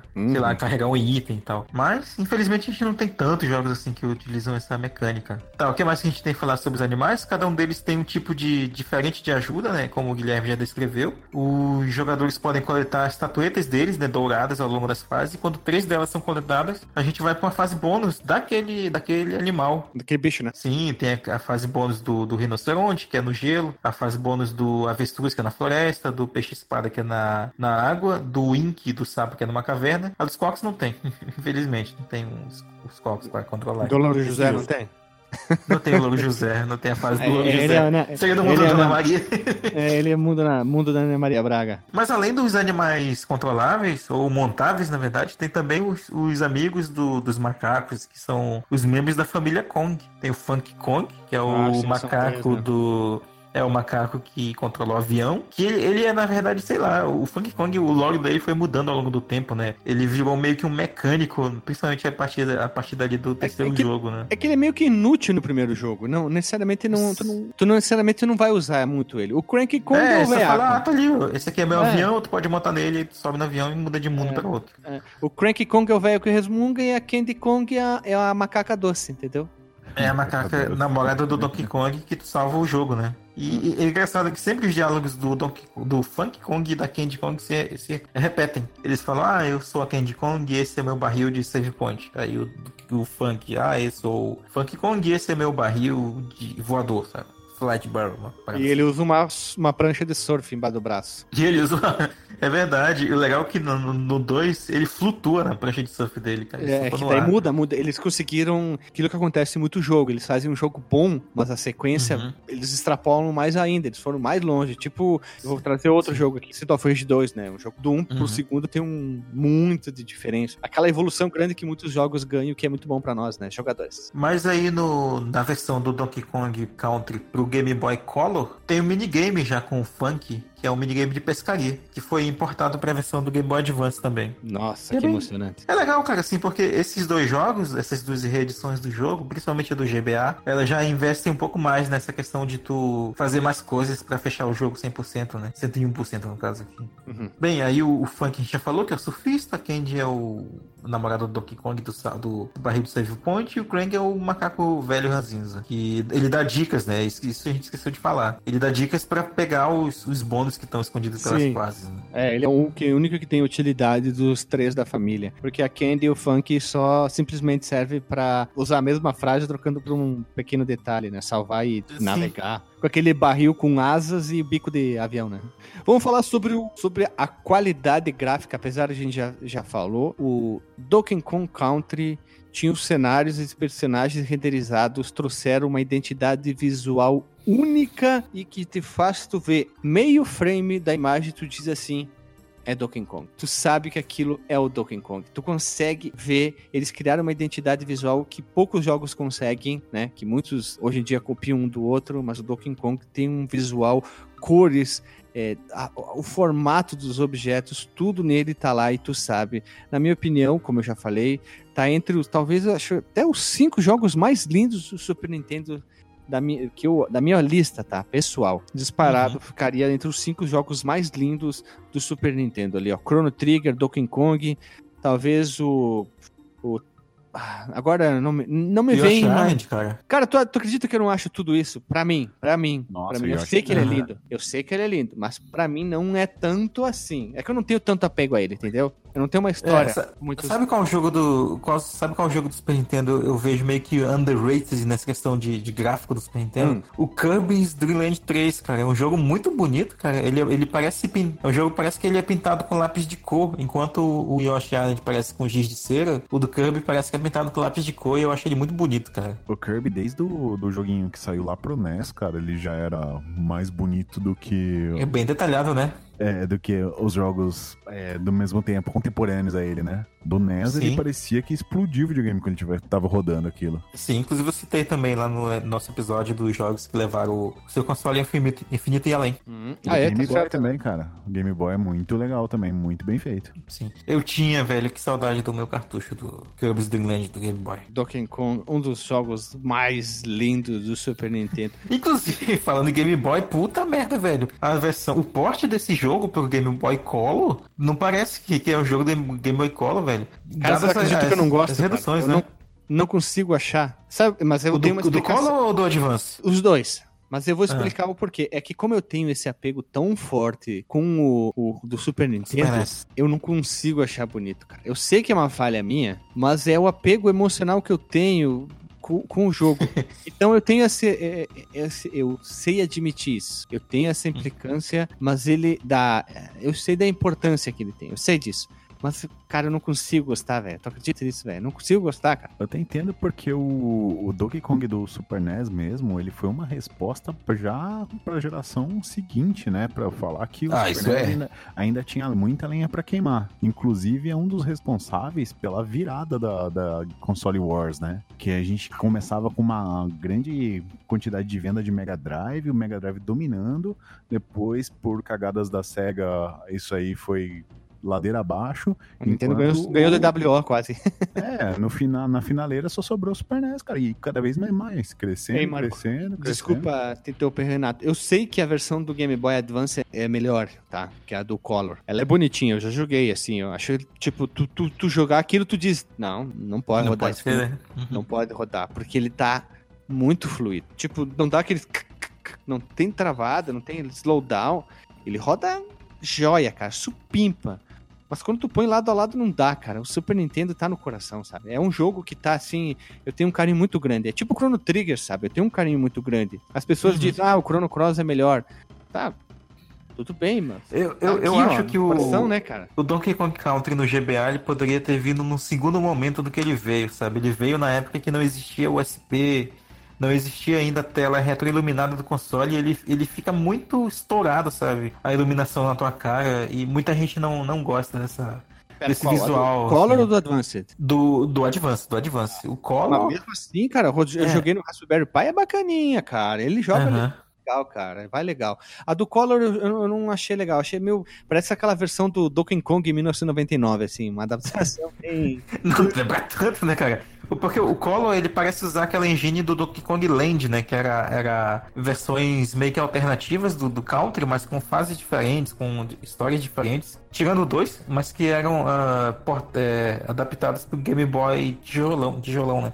Preto e branco e tal. E aí o, o, o Country pro Game Boy Color, ele parece usar um pouco dessas mecânicas e tal. Não gostei, cara. Eu prefiro do Super Nintendo, mas o do Advance ainda, ainda Ah, tá legal, cara. Pra uma telinha É. pequena, ele vai muito bonito. Sim, acho que dadas as limitações, o, o- Super NES ainda é o que é mais fácil de apresentar para pessoas que ainda não jogaram o jogo, né? Infelizmente a do Color e a do Advance elas dataram mais ainda do que a própria versão do Super Nintendo, infelizmente. Cara, que jogo bonito, cara. Velho, eu não, cons- cons- Sim. não canso de falar. O Alisson não gosta do Donkey Kong Country, né, cara? É, ele, ele, ele comenta algumas coisas sobre os gráficos, né? Eu lembro de, de alguns comentários dele aqui no podcast sobre os backgrounds e tal, que... É, mas esses detalhes é, que o Alisson comentou, é tipo, o Alisson ele falou muito, eu imaginei naquele dia, ele como game designer, né? Se você pegar um emulador, tipo o SNES 9X e abrir o Donkey Kong Country, e ir tirando camada a camada de background usando lá os botões 1, 2, 3, 4 e 5, dá pra ver que realmente são backgrounds simples, mas que, tipo, eles funcionando em paralaxe operam bem, sabe? Não, não dá Sim. pra perceber muito, né? Tu tira tudo ali, eu ver que é um fundo meio chapadão, mas que é, a, a coisa montada ali funcionando direitinho, ela não, não dá, ela não dá essa impressão pra pessoa que tá desavisada, sabe? Ela funciona muito bem graficamente. Isso porque eles não usaram nenhum chip extra, né? Então não teve grande, não teve um grande número de camadas de paralaxe, não teve efeitos 3D com polígonos e tipo tinha no Mega Man X2, X3, tipo no Top Gear 3000 ou no Star Fox e tal. Então, com o que tinha de hardware, ele fez um baita trabalho, sabe? E agora eu vou ter que puxar um outro assunto que, que é o som e a trilha sonora. Eu queria dizer primeiro dos sons. Hum. Cara, os sons desse jogo, a gente já citou o barulho dos dentes lá, os, O javali. tu pulando no pneu, o barulho das abelhas, zzz, zzz, zzz, os barulhos estourando o barril, tu tomando dano, é, uh, toda a sonorização Uhum. do jogo. Pare- parece que foi O, feito a- o, o arroto do, do, dos, dos jacarés, né? Parece um, um grito de arroto. Né? To- quando tu pula nos inimigos lá no. Que, que tu. Tipo, o Didi, quando ele pula em alguns inimigos, os inimigos fazem os barulhos também, só que parece que eles, eles tomaram só um, um- um dano, né? Tipo o Clamp lá. Só que o que acontece, né? Tem os sons específicos e parece que eles fazem jogo, que nem jogos de hoje em dia, sabe? Que os caras vão lá, jogo de tira, sei lá, tem arma X, os caras microfonam o tiro da arma acertando no metal. Acertando em tal lugar, vários lugares diferentes Uhum. tanto som diferente que é incrível esse jogo. Tá muito bonito. E o Super NES, Super NES tem uma limitação de áudio, se for comparar com hoje em dia. Mas se tu botar no YouTube, pô, fica jóia pra caramba os sons ainda. Eu acho. Eu.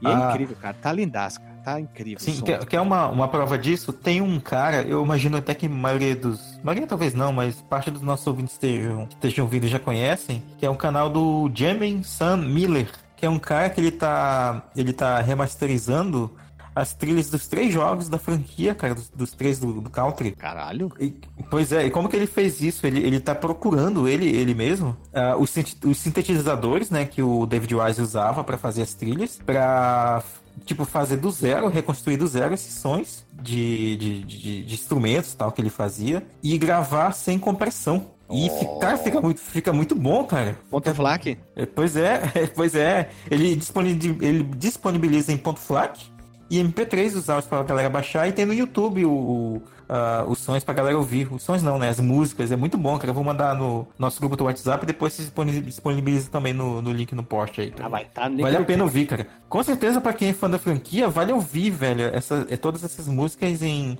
em formato não comprimido.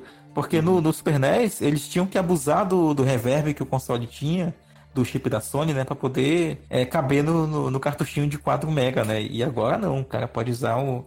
Imagina o que seria, por exemplo, o Donkey Kong Country saindo no, no, no PlayStation lá, que seria o acessório, né? Lá pro Super Nintendo, sabe? Com som de CD. É, é bem interessante, cara. Vale a pena ouvir. é- dá até uma outra cara pra, pra, pra trilha sonora. Sabe que não que tu descaracterizando faz? ela. Sabe o que tu faz, Mar- Marcos Mello? Então tu Ah. usa, que, que eu já fiz uma postagem aqui no, no site, usando aquele sistema do chip online do Donkey Kong Uhum. Country MSU. Ah, o MSU, verdade, verdade. Se Que daí- deve ter gente fazendo, cara. Sim, que daí o que, que acontece? Tu tem uh, variações das trilhas. Tem a música original, aí tem a versão remasterizada por uma pessoa X, aí tem a versão Uhum. que o cara troca pela do Donkey Kong Returns, aí tem a parte Uhum. por dubstep, aí tem a parte que foca em músicas Caraca. de. Tu tem que deixar, levar em consideração, né? Músicas sim. de- de- com foco em jazz, enfim, né? Tem várias versões, mas eu foco em remasterizada que eu quero né, dar um, um- um- um tapa no visu. né? Então tu pode fazer isso que é interessante também, que daí no caso tu vai ter uma trilha a mais. E, puxando bem rápido, Renato, que tu também é dos musos das músicas. Quem é o compositor das músicas? David Wise. Quem é David Wise? É o compositor das músicas. Um gênio, cara. Mas é- Um é Deus. Um gênio, o cara é foda. Além do, de- da composição ser linda, o, o sampleado desse jogo é maravilhoso. É incrível como os sons empregados de tudo funciona muito bem com a música de fundo, né? Tudo parece uma palavra que você gosta, fazer uma sinergia muito grande, né? Como- Outra palavra que o Guilherme gosta, sistemática. Eu falo, falo. Ah, eu já falei sim, tá certo. A biblioteca de som foi muito de bom gosto e a composição é fantástica. Elas falam muito bem com, com os cenários. Ficou, ficou um absurdo Sim. isso, cara. É, até porque ele usa sons ambientes também, né? Samples de, de, de sons de animais, de som de, é, de, de vento, sabe? É bem bacana, assim. Isso combina muito. E tá dentro da própria música, né? Isso que é, que é mais O som interessante, de- né? O sound effects da fase conversa com a música, né, cara? É Uhum. incrível isso, né? É sinergia entre tudo, né? Ó, que bonita palavra. Vocês diriam que o ponto fraco do jogo, o ponto forte, perdão, é o gráfico ou a trilha? Acho que os dois são igualmente. Eles contribuem igualmente, assim, pra, pra imersão no, no jogo, sabe? Tanto que muita gente gostava das duas coisas. Era muito comum, já na, na época que eu jogava, encontrar meus colegas que eram fãs da. Principalmente do primeiro e do, do segundo, que é o que a gente jogava mais, é, cantarolando as músicas, cara. Era, era, uma, era um cenário comum, assim, entre a gente. A música da água, a primeira e tal. E, e claro, né, elogiando os gráficos, né? Porque é um diferencial, como a gente comentou aqui várias vezes. Pois é, David cara. Wise é- merece estar no hall da fama dos mundos dos videogames e da música. Não, o cara é bom, velho. Fala pra você, Ah. viu? E ele deixou belos aprendizes, né? Porque o Donkey Kong Country 3 é, não é feito diretamente por ele, mas segue o mesmo padrão. Ficou muito Ah, ele bom só deu um, uma, como é que é? Ele trabalhou 45 graus, sim, só deu um É, é, no 3 a participação dele foi bem menor, né? É, ah, e, e- e só citando que ele não fez sozinho, né, a trilha do, do primeiro, né? Ele fez junto com a Evelyn Fischer, que é- hoje ela se chama Evelyn Novakovic, que ela se casou e adotou outro sobrenome, e junto com também o Robin Billand, que foi quem fez a trilha do Killer Instinct e do Conker's Bad for Day, lá pro Nintendo 64. A trilha do Killer tá de parabéns também, viu? Fantástico. A, a trilha do Conker é legal, cara. Eu, eu- eu terminei, inclusive eu acho que vale a pena também gravar um cast, mas é porque poucas, poucas pessoas jogaram, né? O Conker, ele tem uma trilha bacana. Eu terminei ele faz um mês mais ou menos, eu tava de férias e falei, ah, vou jogar aqui o Conker porque é uma, é outra promessa de vida, assim, que eu já tinha feito e nunca tinha jogado. E, infelizmente, o jogo datou um pouco, em termos de jogabilidade, mas é, em, em outros... é, datou bastante em algumas coisas, eu vou admitir. Até porque ele usava aquele controle bizonho do Nintendo 64, principalmente por isso, cara. Só uma observação aqui bem rápido, já falou Nintendo 64. Na época dos anos Hum. 90 tinha uma empresa chinesa que desenvolveu um controle invertido do, do Nintendo 64, botando o analógico no canto esquerdo e o Uhum. di- direcional, sabe, invertendo todo o sistema muito parecido com o que é o controle do Xbox. Só que é caríssimo Cara, hoje em dia pra encontrar. Eu vi isso, eu vi isso esses dias, velho. Eu fiquei surpreso quando eu vi e falei, caramba, se a Nintendo tivesse feito isso, a história seria outra. Ah, não teria tanta piada hoje em dia, né? A pessoa precisa Aham. ter três braços pra jogar. Tem um novo feito pela Retro Fighters também, que é todo nesse esquema, né? Ele parece um controle de Xbox e as Uhum. peças, os circuitos, as alavancas são todas modernas. E ele é fantástico de jogar precisão, assim, muito boa. Vamos gravar assim do- sobre o Conker. Eu não participo porque não é um tipo de jogo que me chama a atenção, tipo Bojo Kazooie, mas eu acho que é um jogo que merece sim um podcast pela sua importância no mundo dos videogames. Eu julgo o Conker, velho, como uma sátira da própria Rare ao que que eram os jogos no estilo do Banjo-Kazooie e do e do Donkey Kong 64, sabe? Que eram Isso- jogos Isso aí, então. Até o final de coletar e 2020, tal. vamos. vamos é, até o final de 2020, não sei qual data, vamos lançar Conkers e mais alguns jogos do 64. Sim, e vamos, sim. vamos voltar agora pra pauta do nosso queridão David Wise. Vamos lá, vamos lá. Uma, uma curiosidade legal sobre a trilha sonora do primeiro Donkey Kong é que se vocês ouvirem a trilha do, da primeira fase, que é a Decay Jungle Swing, é, ela é uma música que ela é longa, né? Talvez mais longa do que todas as outras do jogo, né? Isso não é à toa, é porque essa faixa ela era composta de três músicas separadas. E aí o que, que o David Wise falou a respeito disso, né? Ele, ele disse as seguintes palavras: Acho que alguém achou que a música era adequada, já que me ofereceram uma posição em tempo integral na Rare. Então ele não estava muito, ele não estava gostando muito daquela, daquela, dessas músicas, mas uh, o pessoal gostou tanto que juntaram as três numa faixa só. E então pode, podem ouvir ela que ela é composta nitidamente, parece um rock progressivo, olha aí a, a comparação, em três atos.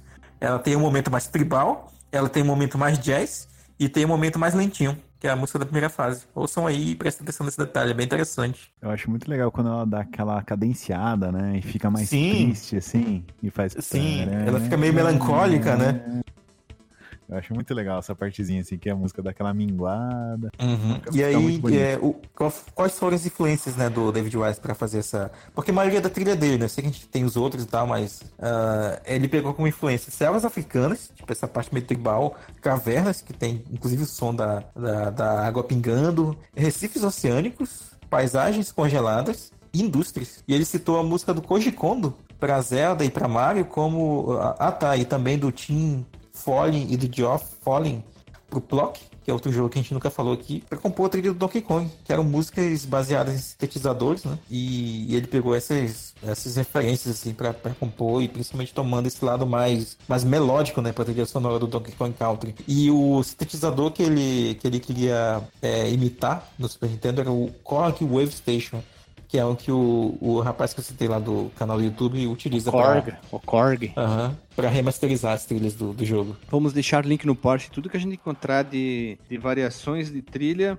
é, qualquer coisa parecida, sei lá, né? Vamos, vamos deixar pro pessoal ouvir é, sons do Donkey Kong. E se a gente encontrar, sei lá, versão punk rock, versão heavy metal, sei lá, vamos botar ali na postagem pro pessoal ouvir, que eu acho muito legal essas. Os remix, até dance, apesar de ser meio preconceituoso com música dance, o- tem algumas músicas de jogos que fica tão foda com usando esse artifício, artifícico, ó, inventei a palavra, de música dance, eu gosto bastante, cara. Eu tô abrindo mais a minha, minha cabeça pra essas coisas. Uma, uma sugestão de remixes de Donkey Kong Country que funcionam bem é os da série Super Smash Bros. Eu acho bem bacanas também. Ih, Nem conheço. Eles não são muito diferentes assim da, da trilha original, pelo menos no começo, ali no 64, no GameCube, mas a partir do Wii eles tomam uma outra direção que funcionam bem também, já que tu falou em, em dance e tal. Vale a pena recomendar também. Então, gente, o Donkey Kong ele fez tanto sucesso, ganhou, rendeu tantas pilas, né? Foi uma coisa tão relevante pra, pra, pra indústria que conseguiu manter o Super NES em alta por muito mais tempo, né? Inclusive brigando com os seus concorrentes já que já estavam entrando na, na, na geração 32 bits, né? Que seriam o PlayStation e o Saturn. Ele vendeu 6 milhões de unidades. Isso, assim, logo que foi lançado, coisa muito rápida mesmo. E depois de bateu a marca de 9 milhões, ele tornou-se o segundo jogo mais vendido do, do Super NES. O primeiro tá entrando aí como, será como o bundle do Super Mario World, será? Eu imagino que sim, porque o Donkey Kong vendeu, assim, absurdo mesmo. É, eu cheguei a ver bandas do, do, do Donkey Kong Country com o próprio. com o console, né? Com o Super Nintendo na época. Não sei se era coisa exclusiva do Brasil e tal, mas eu vi muito por aqui. É, que aqui ele tá dizendo que foi o segundo melhor, o segundo jogo mais vendido do Super NES. É, o segundo então- mais vencido. Eu imagino vendido, que sim. só, só esteja atrás do Mario World por causa do bundle ainda. Sim, sim. E o redesign lá do, do personagem, todo bonitinho, Donkey Kong de gravatinha vermelha, ele foi mantido para os próximos jogos, né? Tanto para os spin-offs, né? Quando o, Smash Bros, Mario Kart, quanto as continuações que começaram a par- aparecer no, a partir do ano de 2010, né? Que foi o Donkey Kong Country Returns, que apareceu primeiro pro Wii. Vocês chegaram a jogar esse aí? Eu cheguei a jogar no Wii. Nunca terminei. Mas é muito bom. Muito difícil. Tem umas partes muito foda, mas o do Wii U também eu joguei e eu gostei pra caramba também. Uhum. Que saiu pro Switch também, inclusive. Plano aí pra comprar esse ano. Nós tivemos uma trilogia lá no Super NES, né? No Kong Country 1, 2 e 3. Depois ah, entrou no hiato, né? Do, do jogo próprio, né? Ele teve uma- aquela bomba lá no, no 64 bits, lá no Nintendo 64, que, Que eu joguei, que infelizmente. não é um jogo de plataforma, é um jogo, um colecatum, né? Que eu particular- Exato. Não gostei, foi uma decepção, porque eu juntei todo o meu dinheirinho maravilhoso, suado pra comprar esse jogo. Quando eu comprei, cheguei em casa, coloquei o cartucho, liguei e quase chorei, cara. Foi muito, muito triste. Que eu, eu fiz 100%, não no cartucho, né? Já na época de emuladores, mas eu não me orgulho muito disso, não. E a partir de 2010, com a entrada no Wii, né? Apesar de eu não ter gostado muito do, de, de eles forçarem demais o uso do controle de movimento, né? Veio o Donkey Kong Country Returns, que é um jogaço. É Hum. a sequência pro Wii U, que é o Tropical Freeze. Tropical Freeze, se não me engano, saiu pra 3DS também? Pro, é pro Wii U e depois foi relançado pros, pro Nintendo Switch. Switch, muito bem. E o que, que tem de 3DS dele? Pro 3DS foi relançado o Donkey Kong Country Returns. Ah, legal, cara. Talvez esse aí seja uma, uma boa saída pra você não ficar tendo que chacoalhar o controle, né? É. E um outro é, spin-off aqui que cabe a gente é, comentar foi o Mario Kart do, do, de macaco, né? O Diddy Kong Racing. Mario Kart de macaco. É, que tinha o Conker e o Banjo, né, também, né? Vale, vale lembrar.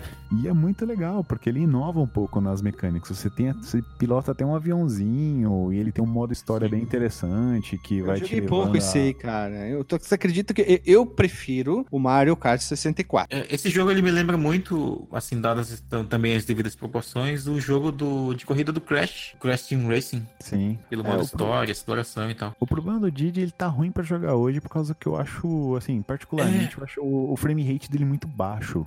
Mas É, ele saiu pro, ele demais, saiu pro cara. 3DS, é, ele, aliás, ele saiu pro Nintendo DS também, eu não sei se lá ele funciona melhor. Deve funcionar melhor, tipo, ele foi Entendi. adaptado, assim, assim como, assim como o Mario 64 também. Quem conhecer, dá, dá um palpite pra gente aí, que particularmente eu não joguei ele no DS.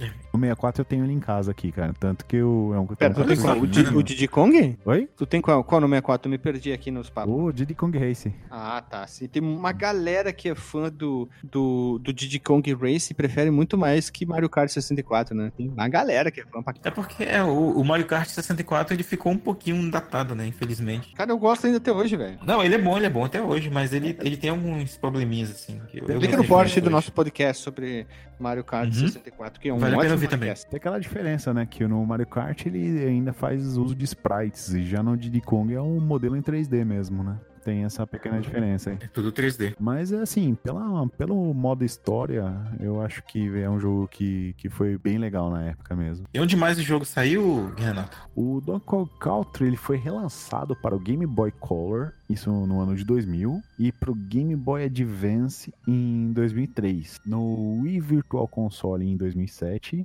no Wii U Virtual Console em 2014, no New Nintendo 3DS em 2016 e veio pré-instalado no NES Classic Edition. Esse aí eu tenho aqui. Sério? Eu não sabia que tu tinha o NES Classic, o Super NES Classic. Aproveitei que eu tenho um irmão lá na Minga, né? Ele mandou um modelo 6 pra mim. Que é, um, que é um, Ah. o modelo que parece o Famicom, sabe? Ele não é o quadrado americano, é aquele que Sei. mais arredondadinho. Eu vi esse alguém, alguém vendendo aqui por Manaus por 300 conto. Eu falei, ah, não vou pegar não. Até porque eu já ia comprar o Switch e acabei não comprando. Cara, é legal como um, um souvenir da Nintendo, porque um É, é sim, é bem isso mesmo, mais né? coisa, cara.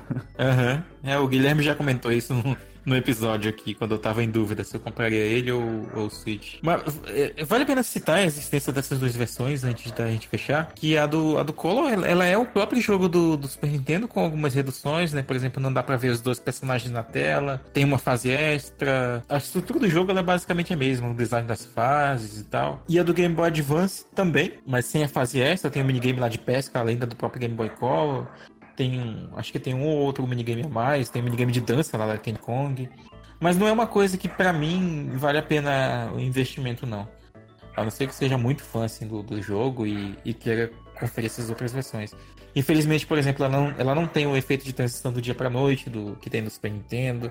São coisas que, pra mim, fizeram diferença na época e que infelizmente não tem, né, nessas edições. E acho que eu vou, eu vou concordar com o Guilherme nessa que a, a versão Master mesmo ainda é do Super Nintendo.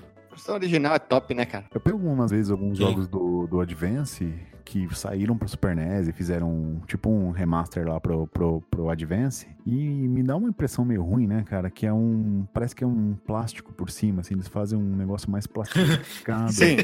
É bem isso mesmo. E, Ah, e cheio de os sons. sprites, os sprites, os, os, os sets usados em alguns jogos parece que foi tudo feito de plástico. Parece que, que saiu daqueles desenhos que passava na TV Colosso meio 3D, meio plastificado, né? Aquela textura de plástico, tá certo mesmo. E eu acho exagerado os sons, por exemplo, de uns Marios que eu peguei pra jogar aqui, cara. Ele fica aqueles. Ah, tem muita tipo, voz, né? Sampleado do Mario 64 nele. E fica toda hora. "Yuhu, yeah, yeah." Mas sobre essas versões, cara, dessa vez o clássico ainda, ainda vence. O próprio Zelda mesmo no Game Boy Advance, o Link to the Past, ele. Eu acho que a versão do Super Nintendo ainda, ainda é uma, a melhor experiência, assim, pra jogar. Por causa dessas questões aí que tu falou, tipo né? Fica muito falando muito e às vezes dá uma, dá uma, dá uma cansada. Vamos rodar a vinhetinha e, e vamos pro disclaimer aí? Ou vocês querem mais complementar, com- com- complementar mais um pouco? Só quero fechar ainda sobre, eh, ressaltando a, a importância da versão do Super Nintendo, é que a resolução da, do console ajudou muito, assim, para conservar o jogo até hoje. Que se vocês pegarem os modelos em alta definição, que hoje estão disponíveis na internet, né, do Donkey Kong, do Diddy Kong, do que eles fizeram nos computadores da, da Silicon Graphics, vocês vão ver que se fosse um negócio lançado em HD naquela época, talvez o resultado não fosse tão bom, cara, porque fica parecendo bonecão, assim, de massa, sabe, de modelar, e eu acho que não, não ajudou muito não, sabe. Aí, felizmente, a, a resolução ali pequena, de 320 por 240, dá uma, dá uma conservada bacana, assim, deixa o negócio meio pixelado e disfarça o- os erros,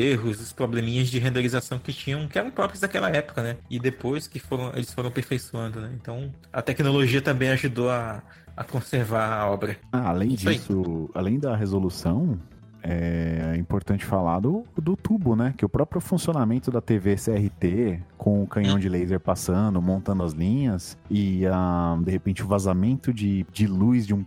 Vamos botar assim, pixel pro outro, né? Claro que não, não, não existe essa Aham. Tecnologia, né? Mas vamos só trazer pro dia atual. O vazamento de luz, que dá aquela misturada nas cores, deixa o negócio muito mais bonito. Que a partir do momento que você pega lá, faz aquele experimento que você sugeriu lá do emulador e começa a tirar as camadas pra ver, você vê que as Ah, coisas tá, são, tá, muito, tá. elas são muito delimitadas. Mas a partir do momento que você joga numa TV de tubo, elas se misturam mais, elas ficam mais. como se fosse uma coisa só. Fica mais homogêneo, né? Eles, eles se mesclam melhor, né? Isso, fica, fica mais agradável, fica um degradê, assim, fica bonito. Não, não parece que é uma, uma coisa em cima da outra. Parece que existe uma transição mesmo. Vamos lá, então vamos rodar a vinhetinha e vamos pro disclaimer.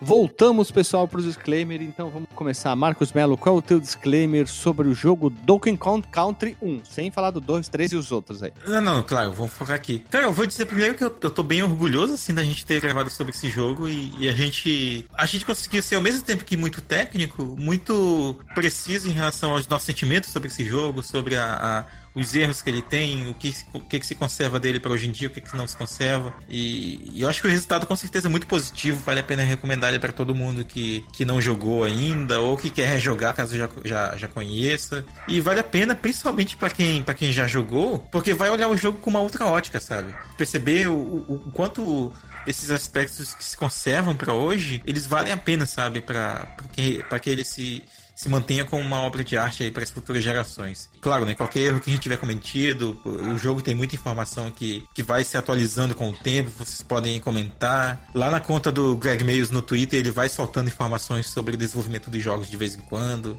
é, tanto do 1, do 2 e do 3, então vale a pena. É, manter a- os fãs atualizados, sabe? Eu acho bem, bem interessante essa, esse background que o jogo se mantém é, fomentando, olha aí, a palavra bonita até hoje. Então é isso, cara. É, eu tô muito orgulhoso assim, desse podcast nosso. Olha ali, né? Renatão, tu que é a voz sexy da podosfera brasileira, qual que é o teu disclaimer? Ah, foi muito bom falar sobre esse jogo, né? Trazer, recordar, né? Como eu conheci lá atrás.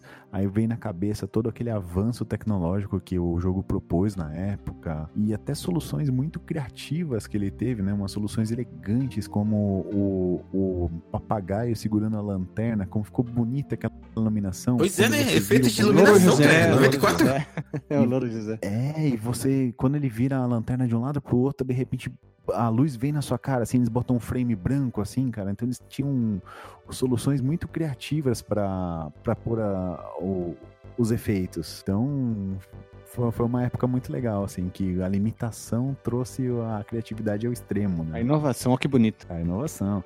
E eu acho que assim, que hoje, até hoje, é um jogo muito bonito, que você consegue tra transportar ele para os dias atuais facilmente. A jogabilidade é redonda. E eu tenho só uma crítica, cara, só que assim, não na época, mas trazendo, porque a gente sabe que é, mudaria muita coisa, de repente até o, o hardware não suportaria. Mas eu não gosto muito do multiplayer dele, aquele multiplayer é, ah, síncrono, ou cara, eu é gosto. assíncrono, cara. Eu preferia que fosse, de repente, como o Sonic 2, sabe? Se você ter os dois na tela, assim, nem que você fizesse algum truque. Por exemplo, o Sonic 2 que o Tails não morre, sabe? Alguma coisa assim, deixar pôr mãozinho café com leite. É, teria que travar a tela, né? Tipo contra, né, da vida. né? Só que o problema disso é que você mudaria muito bruscamente o gameplay, talvez muita coisa não funcionasse. Sim, até porque, tipo, tem buraco, tem. Ele tem seções verticais também, isso seria talvez Sim. difícil de manter. Até no, no, no do Wii mesmo. Eu posso complementar o teu disclaimer e fazer uma informação que eu deveria ter incluído no meu também. Que